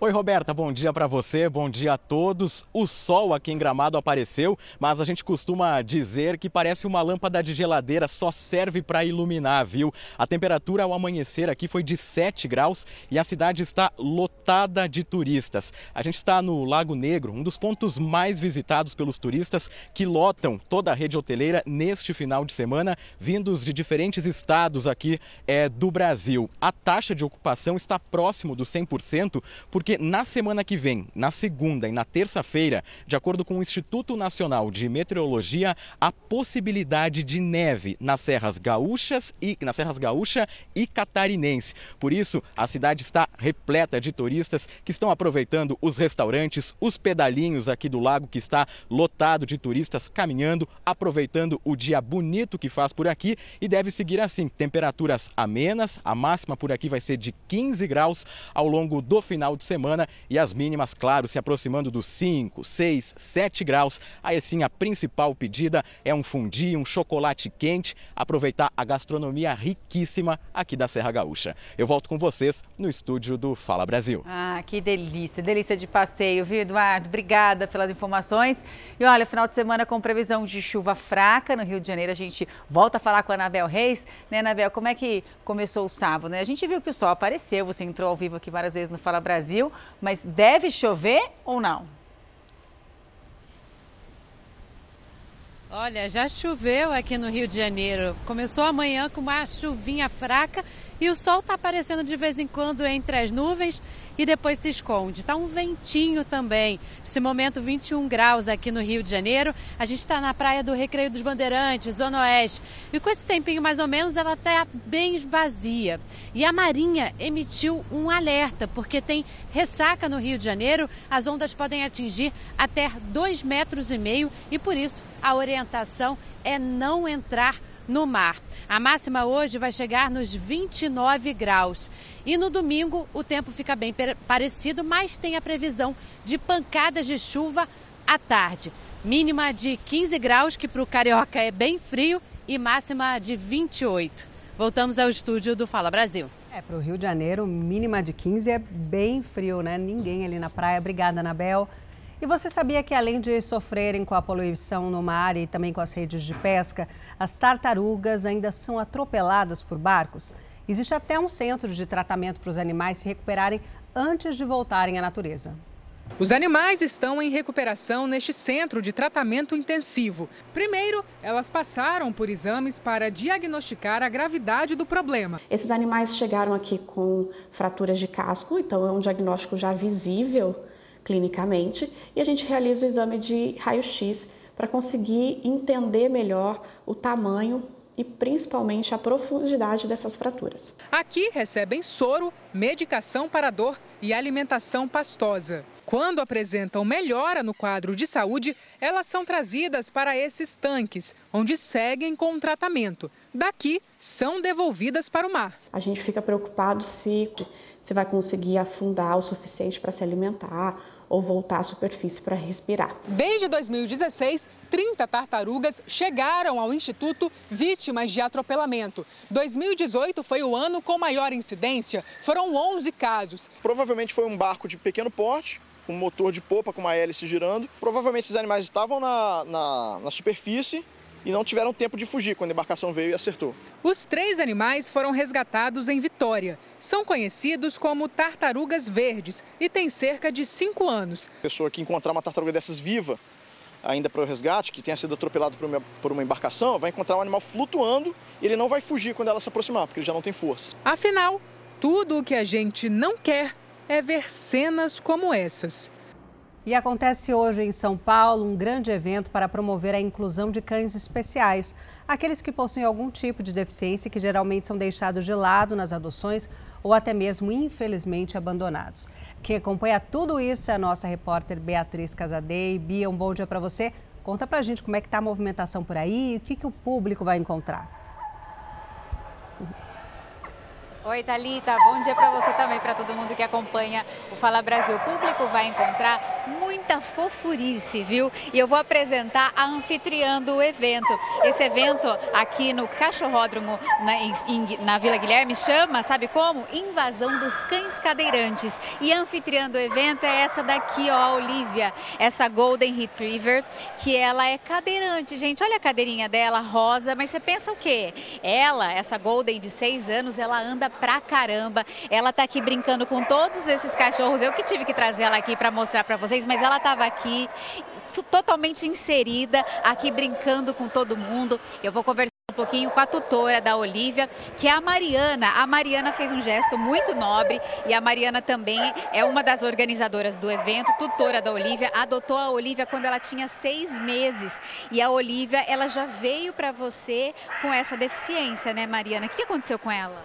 A Olivia ela caiu de uma laje né, de 7 metros de altura e acabou fraturando a coluna. E justamente você adotou porque alguém não a quis, não é isso? Isso, eles mandaram ela para eutanásia e aí ela foi, acabou indo para uma instituição. Eu vi nas redes sociais e resolvi adotá-la. E por que essa ideia de fazer um evento para trazer os cães especiais, né, os cães com algum tipo de deficiência, para incluir com outros, com os cãezinhos aqui?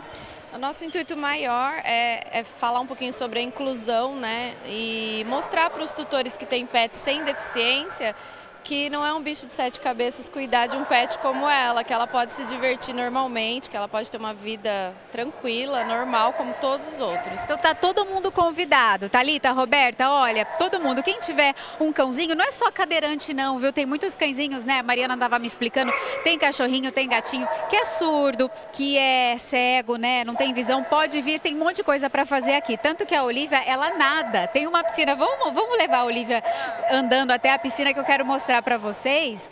O Luiz vai acompanhar a gente. Olha como ela ela, aqui tem um monte de cachorro, viu, gente? Aqui é o que não falta. Deixa eu pedir uma licencinha para vocês para mostrar a piscina que os cachorrinhos nadam, inclusive a Olivia. Tem uma piscina gigante aqui que os cachorros podem aproveitar, pode, podem brincar aqui com seus tutores. E os cães cadeirantes podem aproveitar a piscina. A Olivia adora essa, essa piscina. E olha como ela brinca. Ela virou atração aqui. Logo que ela chegou, todos os cachorros já vêm atrás da Olivia aqui para brincar. Então hoje o público pode trazer os cães aqui, os cães especiais, até às 8 horas da noite no cachorródromo. E vai ter também cãezinhos para adoção. Esses cães que geralmente eles ficam de lado nas feiras de adoção, né, Mariana? Você estava me explicando que os cães especiais com algum tipo de deficiência são deixados de lado. São. É, é geral, as pessoas têm um pouquinho de preconceito, né? Medo é, pelo trabalho, pela toda a dificuldade que é cuidar. Mas tudo é uma questão de adaptação. Se adaptando ao lar e, e à rotina do tutor, dá tudo certo. Essa daqui é a irmãzinha da Olivia. Gente, ela não sai. Vem aqui, Jade. Ela não sai de perto da Olivia um minuto. Não, ela é um grude. Desde que ela chegou, que ela também foi adotada. E como que é o dia a dia da Olivia? Ela tem que ficar na, na cadeirinha o dia todo? Como é que é? Não, em casa geralmente ela fica fora da cadeirinha, daí a gente faz todo dia um passeio. A gente vai para um parque com ela todos os dias para ela poder andar pelo menos por uma hora e aqui no parque ela vai andar um pouco, a gente vai tirar, ela vai descansar, depois ela volta, porque aqui ela fica mais agitada por conta dos cachorros, né? Legal, gente. Então aqui, olha só, no cachorródromo, hoje aqui na Vila Guilherme, até às 8 da noite, invasão dos cães cadeirantes. Aqui até às 8 da noite você pode trazer seu pet, sendo especial ou não, o que importa é amor, é carinho. Pode trazer para brincar aqui, para fazer essa inclusão e para mostrar que amor é o que tem para esses bichinhos aqui. Olha, não importa importa se ele é especial ou não, pode trazer aqui que eles vão brincar e vão se divertir. Voltamos ao estúdio do Fala Brasil. Bia, ah, nós estamos aqui, Beatriz. eu e Roberta, duas babonas, assim, mas a Olivia é linda. A gente está apaixonada. A Jade é maravilhosa. A Jade é uma coisa. Mas olha, a Olivia parece sua filha, de rosa, Ai, Thalita. eu amei a Olivia. Não, e ela não para quieta, a Olivia é agitada. É. Você viu? A gente dando entrevista, a dona dela parou de ela, entrevista, ó... ela deu no pé. Linda, Olivia, Jade, mas acho que o, ca o, cachorro, né, o pet sempre traz muita felicidade para casa. Eu acho que a adoção é um gesto de amor. Sem dúvida. Parece que os cachorros sabem que foram adotados, parece que são mais amorosos mais gratos, ainda. né? E ainda você adotar um cachorro especial com algum tipo de deficiência é muito amor, assim, é muita entrega. Parabéns e vamos adotar mais mesmo esses bichinhos. Quem tiver condição, tiver um, um lar com afeto um espaço, mas principalmente afeto. Principalmente amor, é só isso é. que, eles, que eles precisam, Muito né? Muito lindo. Uma, uma bela iniciativa também desse é. evento, né? Ó, Olivia, te amei, Jade A também. A gente no, apaixonou nas duas. As duas aqui amaram. E um casal foi cercado e roubado por um bandido que usava uma arma de brinquedo numa área nobre de São Paulo. O assaltante foi perseguido, tentou fugir e acabou baleado pela polícia.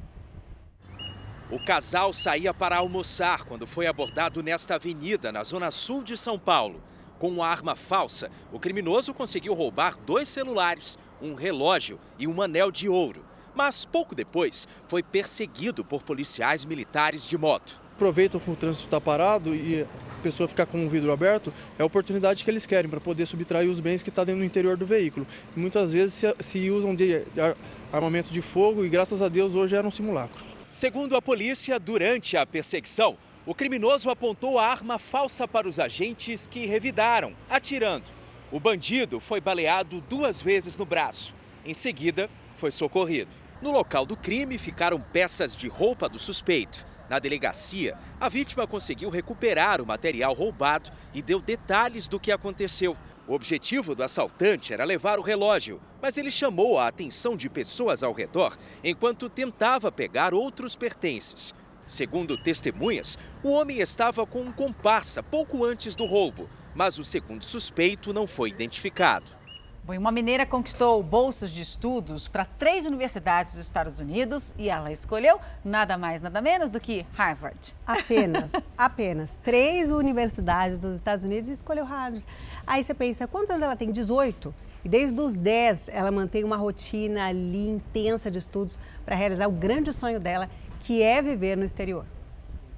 Dedicação. Essa é a palavra que resume a vida da Sofia.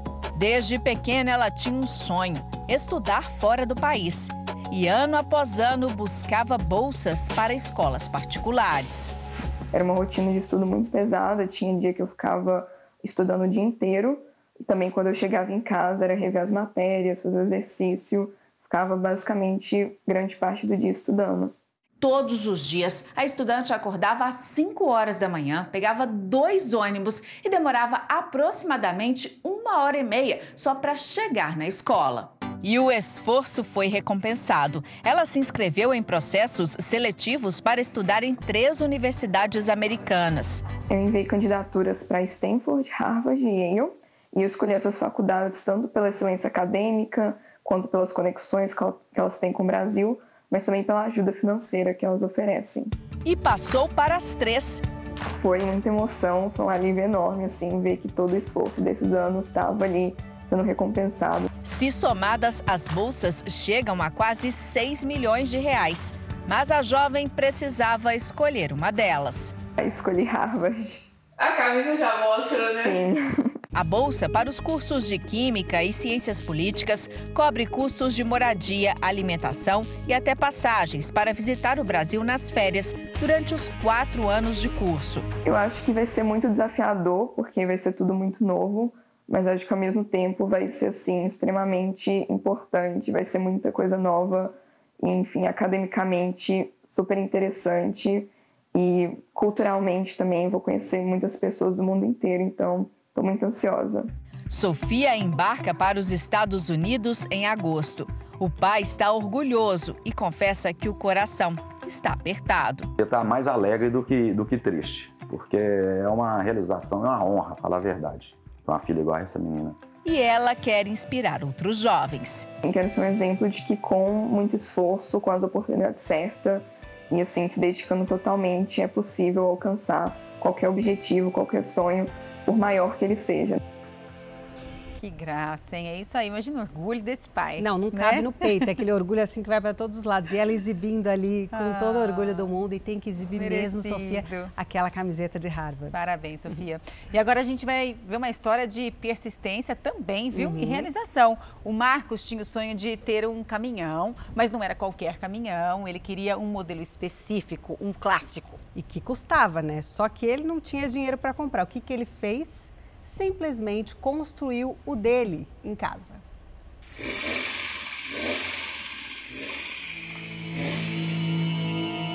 O motor é diferente, o tamanho também. Como não temos condição de comprar um caminhão, gostaríamos de ter um caminhão, resolvemos fazer e fizemos na miniatura, que é para poder, pelo menos, como diz na gíria, tirar uma pira, né? Foram três anos montando o caminhãozinho que tem sete metros e meio de comprimento. Tudo isso aqui foi feito pelo Marcos. Pintura, a instalação das peças, a parte mecânica também. Nós fizemos detalhe todo, chassi, fizemos a parte da carroceria, a estampamos ele com dobradeira, no martelo, a pintura, a montagem elétrica, a mecânica, tudo fomos nós mesmos que fizemos, eu e a minha esposa. Vou fazer um caminhãozinho, você me ajuda? Eu falei, vamos, estamos juntos, é. Companheirismo é companheirismo, né? Tem que estar tá lado a lado, né? Geralmente eu quase desapareço perto de um caminhão. Esse aqui tá bem confortável ficar perto dele. Quanto que tem de altura? Ele mede 2 metros de altura do chão, dentro da cabine com 1,35m. Marcos e Rosemary gastaram aproximadamente 30 mil reais para montar o mini caminhão. Será que eu consigo dirigir o mini caminhão?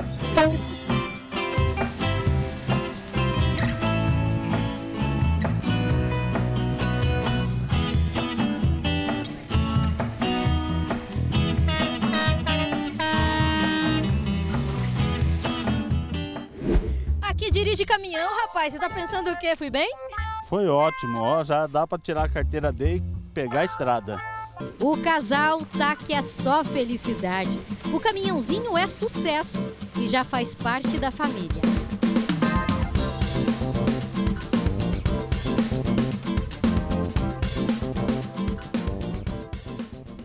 E agora um flagrante de uma caçada alucinante da Polícia Militar a um ladrão de celulares em São Paulo. Levanta a mão, levanta a mão, levanta a mão, levanta a camisa.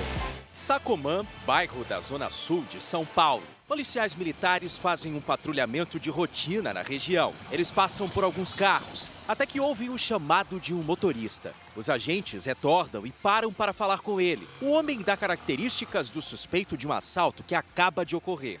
Vai, vai.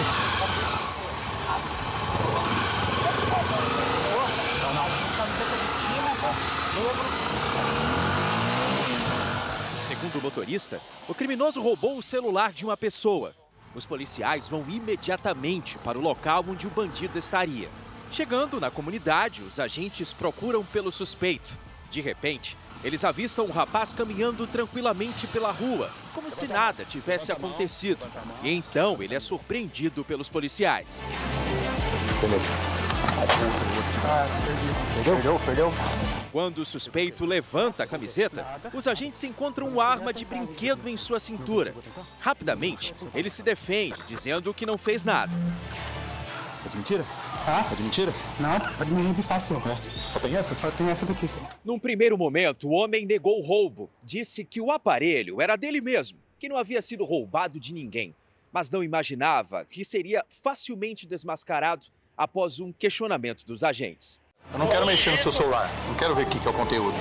Quero saber se é realmente seu. Você vai desbloquear, mostra pra mim. Ele se vê sem saída e admite o roubo. Firme forte. Não é seu? É. O celular eu peguei ali embaixo. O criminoso é preso, a arma falsa apreendida e o celular recuperado. Tranquilo? E agentes da Polícia Civil e da Receita Federal apreenderam 80 quilos de cocaína que seriam levados para a Europa. A droga estava num sítio no Rio de Janeiro e seria escondida em cascos de navios com a ajuda de mergulhadores. O agente da Polícia Civil abre o pacote suspeito e constata cocaína de alta pureza. Cerca de 80 quilos da droga estavam armazenados nestas duas malas. O material foi encontrado em um sítio na cidade de Itaguaí, na Baixada Fluminense. De acordo com a polícia, a droga é comprada em países produtores da América Latina por mil dólares o pacote e revendida no exterior por até 40 mil euros. Junto com a droga foi apreendido também um Cia Scooter, uma espécie de motor que serve para deslocamento de mergulhadores quando submersos. Ele seria usado para o transporte da cocaína. Essa droga foi acondicionada, como vocês podem ver aqui, em balões de borracha do tipo de festa, né? Tudo isso para tentar impermeabilizar e colocar ele no casco de navio com uso de mergulhadores. Essa droga seria é, mandada para o exterior através do porto de Itaguaí ou do porto do Rio de Janeiro. Três pessoas foram presas em flagrante e levadas para a Delegacia de Repressão a Entorpecentes, na zona norte do Rio.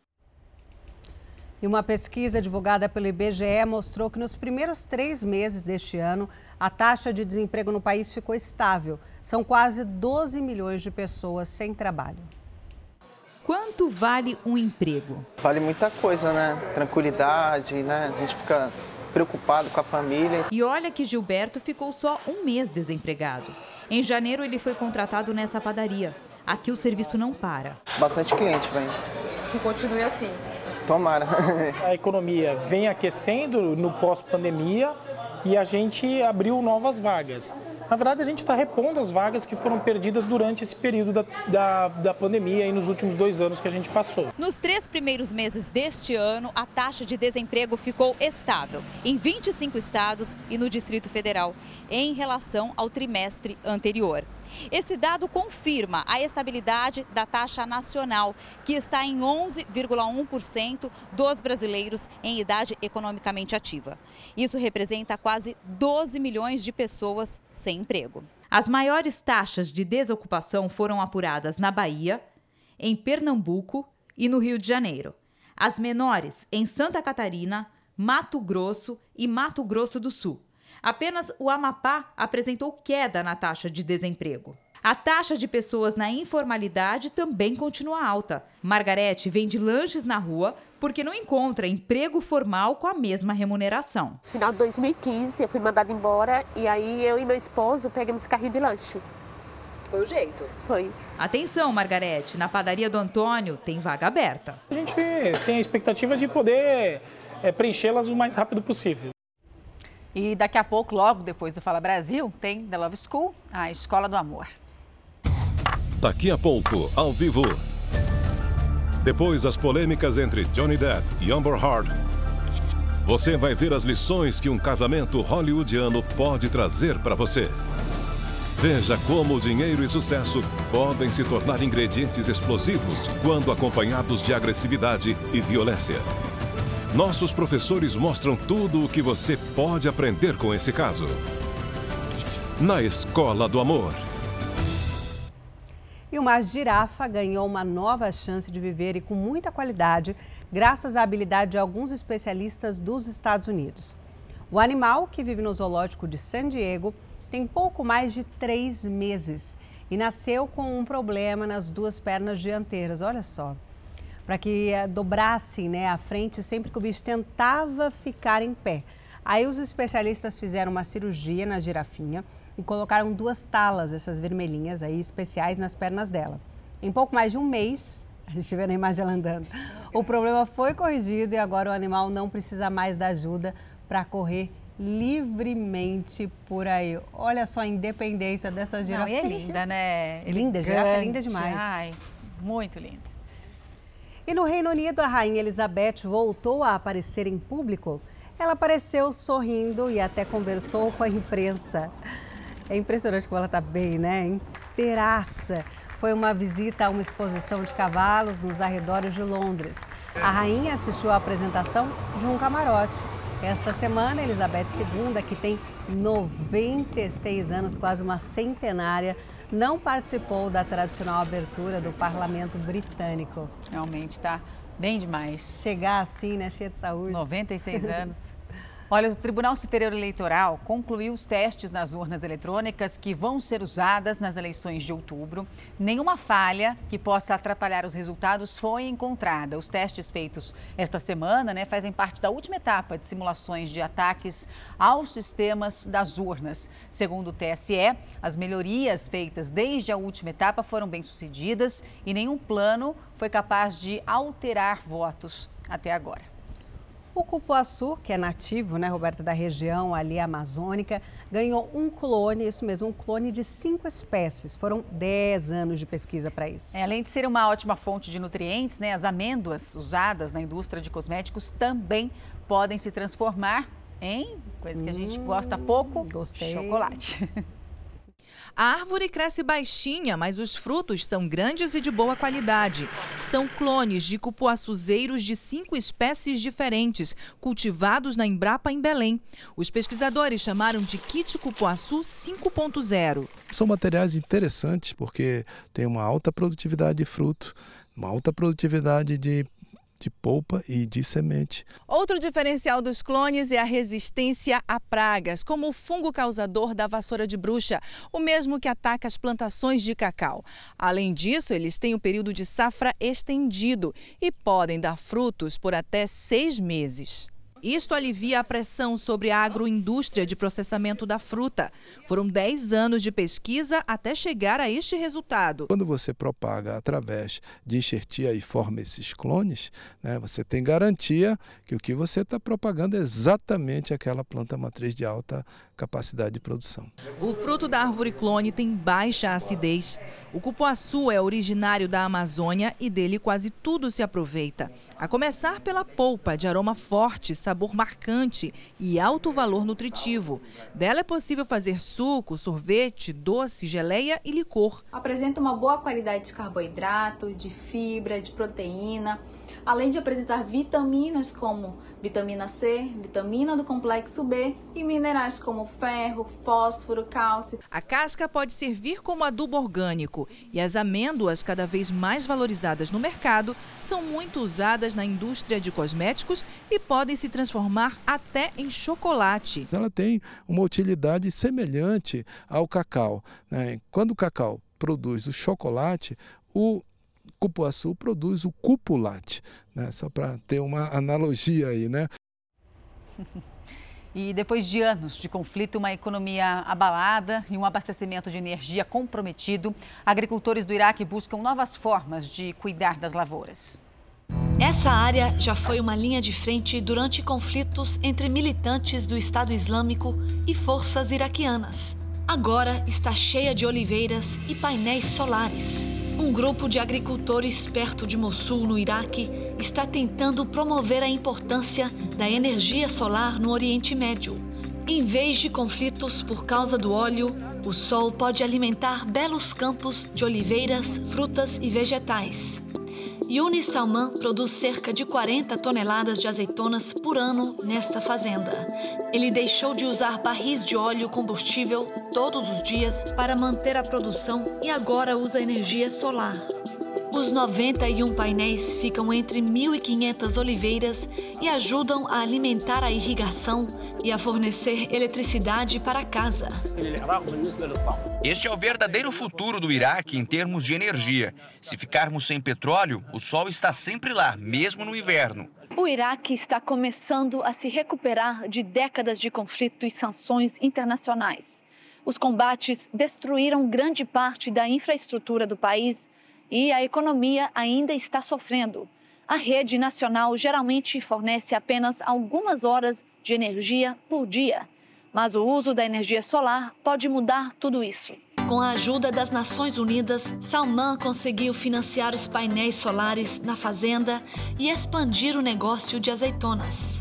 Quem tem uma ou mesmo quem tem 10 árvores em casa pode aproveitar a energia solar.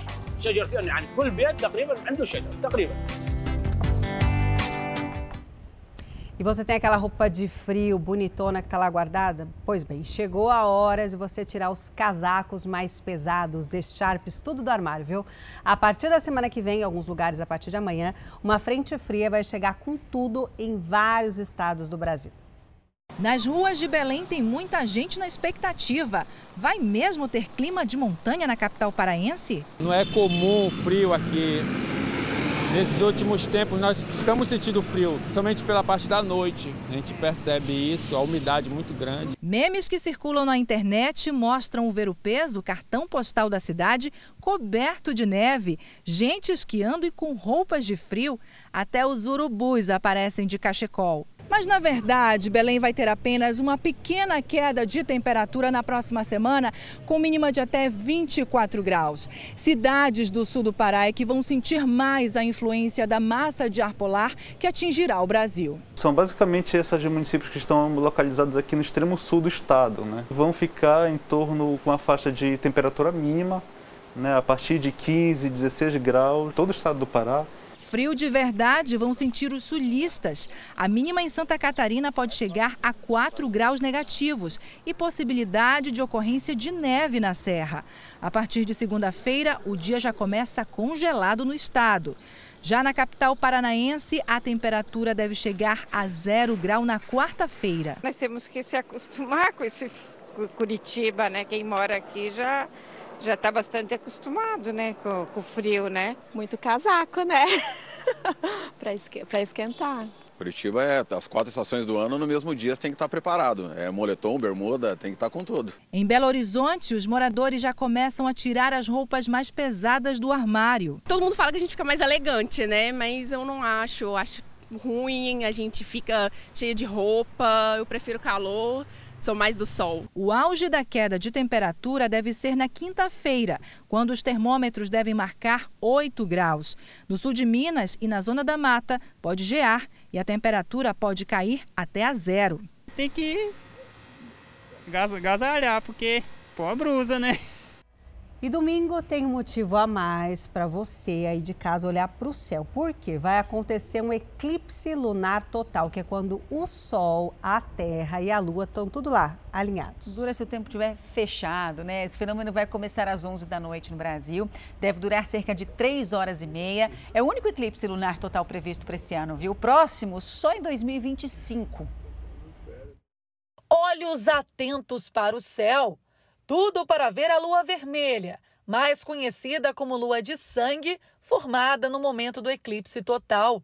Ela foi vista pela última vez no interior fluminense em 2018. É, a, nesse momento, o que está acontecendo é que a Terra, a Lua e o Sol ficam alinhados.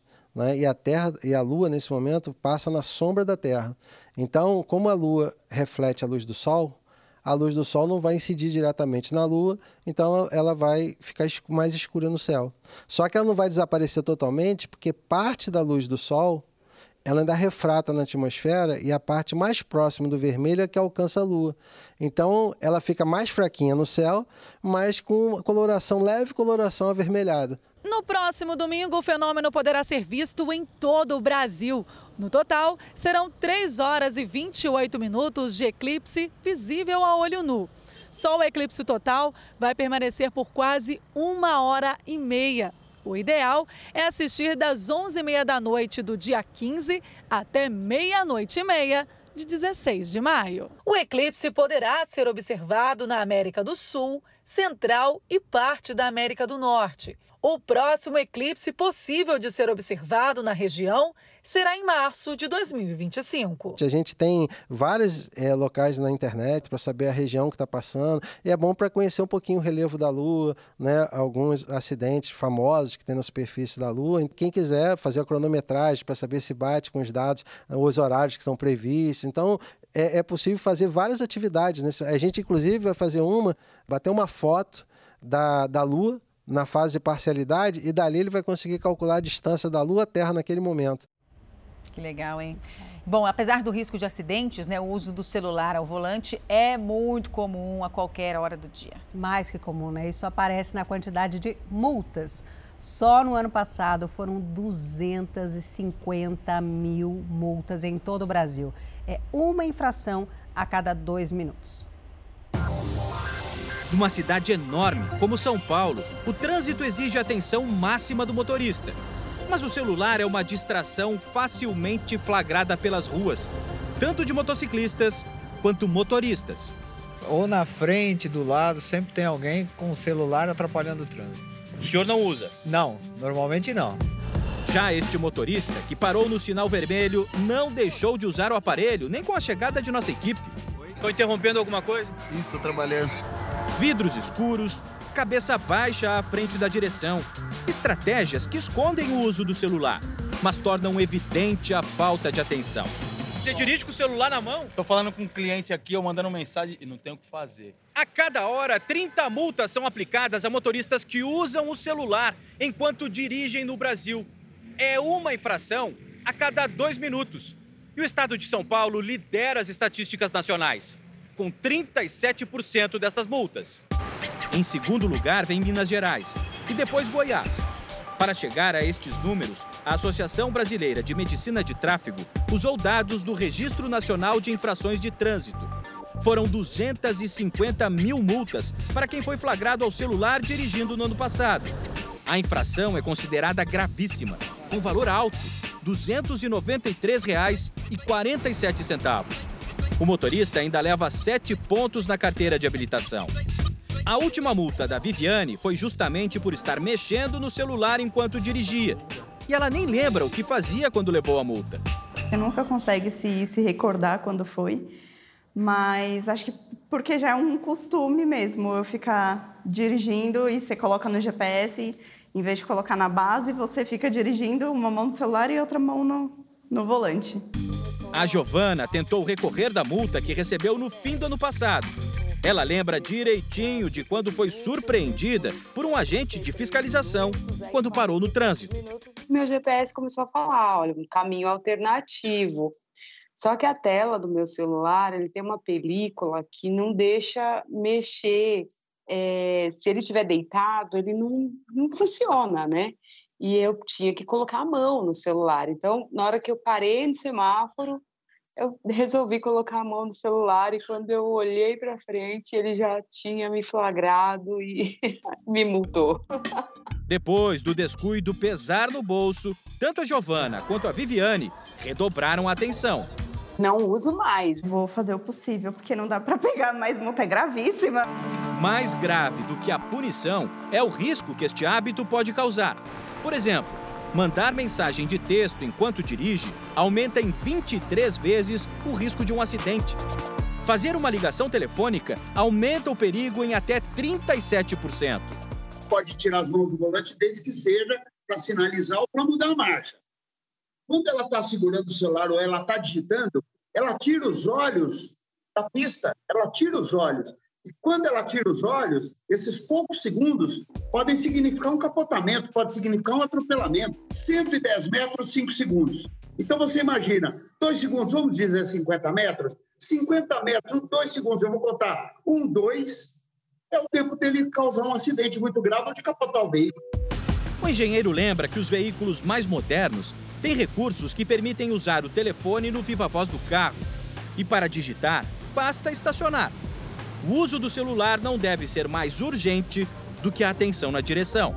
Então, o que eu diria para você é assim: antes que haja muita engenharia, que haja muita educação e que haja muita fiscalização e que evite o acidente. O acidente deve ser zero.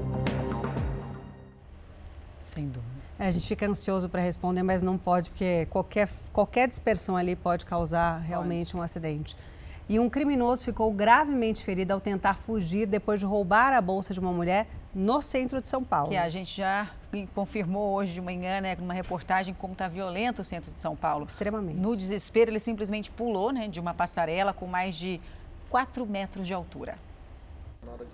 A indignação de ter a bolsa roubada quando voltava para casa. Ele falou: passa tudo, é um assalto, e eu fiquei ali brigando com ele, ele puxando a bolsa, eu não soltei. Só que ela estourou, ele subiu a ponte, né, a passarela correndo, e eu também subi atrás dele. Como o assaltante não mostrou nenhuma arma, a mulher resolveu resistir. Ele não me mostrou nada, então uhum. eu resisti. O assalto aconteceu aqui na Avenida 9 de Julho, na região central de São Paulo. Após roubar a bolsa da mulher, o criminoso fugiu em direção a esta passarela.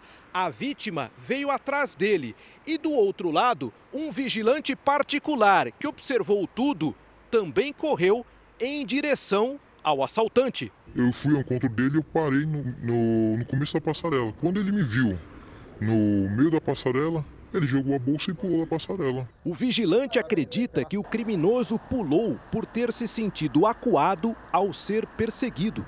Com certeza se sentiu acuado, porque eu estava de um lado e ela vindo gritando lá de baixo, aí com certeza se sentiu acuado e pulou. Uma viatura da Guarda Civil Metropolitana que passava pelo local se deparou com o assaltante já caído na avenida. A Guarda Civil fez todo, todo o trâmite né, policial que é chamar a viatura, o resgate, para fazer o socorro, socorrer a vítima e fazer a condução da, das partes para a delegacia. O assaltante permanece internado em estado grave no hospital. A vítima acredita que ele tenha pensado que conseguiria pular e fugir. Na ideia dele, eu acho que ele achou que ele cairia de pé, né? Uhum. Mas não deu muito certo. E uma nova rota utilizada por criminosos está surpreendendo as autoridades brasileiras. Celulares roubados ou furtados em São Paulo foram parar na China. Lá, os celulares são desmontados e têm as peças revendidas. Este jovem que não quer ser identificado achou que nunca mais ia encontrar o celular roubado perto de uma estação de metrô na zona sul de São Paulo. Mas dois meses depois, ele recebeu um alerta mostrando que o aparelho tinha sido novamente conectado à internet. Só que na China. Ele estava do outro lado do mundo, eu conseguia ver a rua onde é que ele estava e não entendi nada na hora. Um outro rapaz usou uma rede social para compartilhar que o aparelho dele também estava no país asiático. Na postagem, diversas pessoas disseram que o mesmo tinha acontecido com elas, inclusive o jovem que entrevistamos. A Receita Federal e a Polícia Civil de São Paulo já identificaram uma rota de exportação de celulares roubados e furtados aqui no Brasil. Nos últimos dois anos, pelo menos 10 mil aparelhos foram apreendidos quando eram embarcados para cidades africanas. Mas o caso da China ainda é inédito e surpreendeu autoridades e especialistas. Os telefones roubados foram localizados em Shenzhen, no sudeste da China. A cidade é conhecida por ser um destino de compras. Shenzhen tem um dos maiores shoppings de eletrônicos do mundo. Fontes ouvidas dizem que algumas lojas de lá desmontam e revendem as peças do aparelho. Este auditor fiscal, que participou de uma dessas apreensões no aeroporto de Guarulhos, diz que não há investigações sobre isso em andamento e afirma que as quadrilhas se aproveitam do fato de que o número do e-mail, a impressão digital dos celulares, só vale no Brasil. O aparelho aqui eventualmente fica bloqueado na, na rede de celular e isso, obviamente, vai ter alcance do Brasil, ele não vai ter alcance de outros países. Então, por exemplo, na África, esse celular pode ser habilitado na rede e ele não está bloqueado, ele vai funcionar normalmente. A Polícia Civil de São Paulo já identificou também que os aparelhos mais baratos ficam aqui no Brasil, enquanto os mais caros vão para o exterior, onde podem ser comercializados. Eles pegam o aparelho, levam para outro país e lá ele é utilizado normalmente. O mundo enfrenta uma crise de chips que afeta as empresas de telefonia e de automóveis, mas não há falta de peças. É o que garante o diretor de operações desta central de reparos, homologada pelos principais fabricantes de celulares. Ele reforça a importância de buscar atendimento apenas em locais autorizados pelas fabricantes. Na verdade, ele vai pagar um valor mais barato, mas passa algumas, algumas semanas, alguns dias, ele vai ter dor de cabeça porque a peça não tem qualidade. No ano passado, segundo o Fórum Nacional contra a Pirataria, o mercado ilegal de celulares no Brasil movimentou 300 bilhões e meio de reais. Mas para este especialista, o contrabando inverso, do Brasil para a China, exigiria uma logística cara e sofisticada. Esses produtos voltam para a China manchados de sangue, porque foram roubados aqui no Brasil. Então, é, realmente precisamos aprofundar essas investigações para identificar é, qual é a lógica econômica disso. O criminoso é oportunista, ele segue sempre a oportunidade de encontrar espaço com menor risco, maior lucro. Bom, o sequestro em que a vítima é obrigada a fazer transferências né, via Pix ganhou uma nova modalidade que tem preocupado as autoridades. Os criminosos forçam os reféns a abrir contas digitais e as vítimas acabam se tornando, de maneira clara e involuntária, laranjas dos sequestradores. O barraco na cidade de São Paulo era usado como cativeiro. Um suspeito foi preso e um menor apreendido. Três vítimas foram libertadas. Este administrador de empresas também foi levado para um cativeiro, onde já havia outra vítima. Ele foi obrigado a criar uma conta bancária digital. Teve um prejuízo de 44 mil reais. Vieram com um aparelho celular para fazer a, a foto, a minha foto, com um documento meu que eu estava no dia com a minha carteira de motorista. Abriram uma conta num banco digital e muito rapidamente, em cerca de duas horas, fizeram transferências via Pix dessa minha conta que eu tenho há mais de 30 anos, de um banco tradicional, para um banco digital. Nas últimas semanas, a polícia percebeu que as quadrilhas de Pix que agem em São Paulo têm usado casas como cativeiros em sequestros relâmpago. Às vezes, no mesmo imóvel, tem mais de um refém e nenhum deles se conhece. Os criminosos tiram fotos e usam os documentos das vítimas para abrir contas num banco digital e assim transferir o dinheiro roubado. Dessa forma, não precisam usar contas bancárias de laranjas e dificultam a investigação policial. Nem todas as vítimas percebem que os criminosos criaram uma nova conta corrente em nome delas, enquanto estão sob ameaça.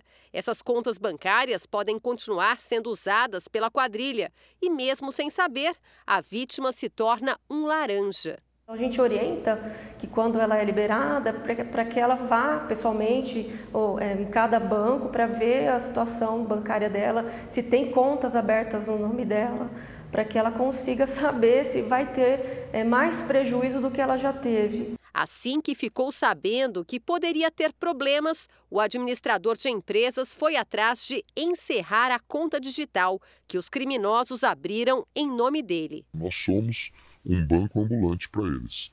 Muito menos risco para essas quadrilhas assaltar uma pessoa física é, do que ir assaltar um banco e o bilionário Elon Musk suspendeu temporariamente a compra da rede social Twitter. O homem mais rico do mundo diz que ainda está empenhado no negócio, mas depende de uma revisão sobre o número de perfis falsos na rede. Musk se comprometeu a pagar mais de 220 bilhões de reais pela empresa. Se a suspensão for revertida, a compra estará concluída bilionária até o final do ano. Fala Brasil, edição de sábado, fica por aqui. Um ótimo dia para você. Obrigado pela sua companhia. E mais notícias ao vivo no Balanço Geral. Um excelente dia. E você fica agora com o Delavsco. Tchau, tchau. Tchau, tchau.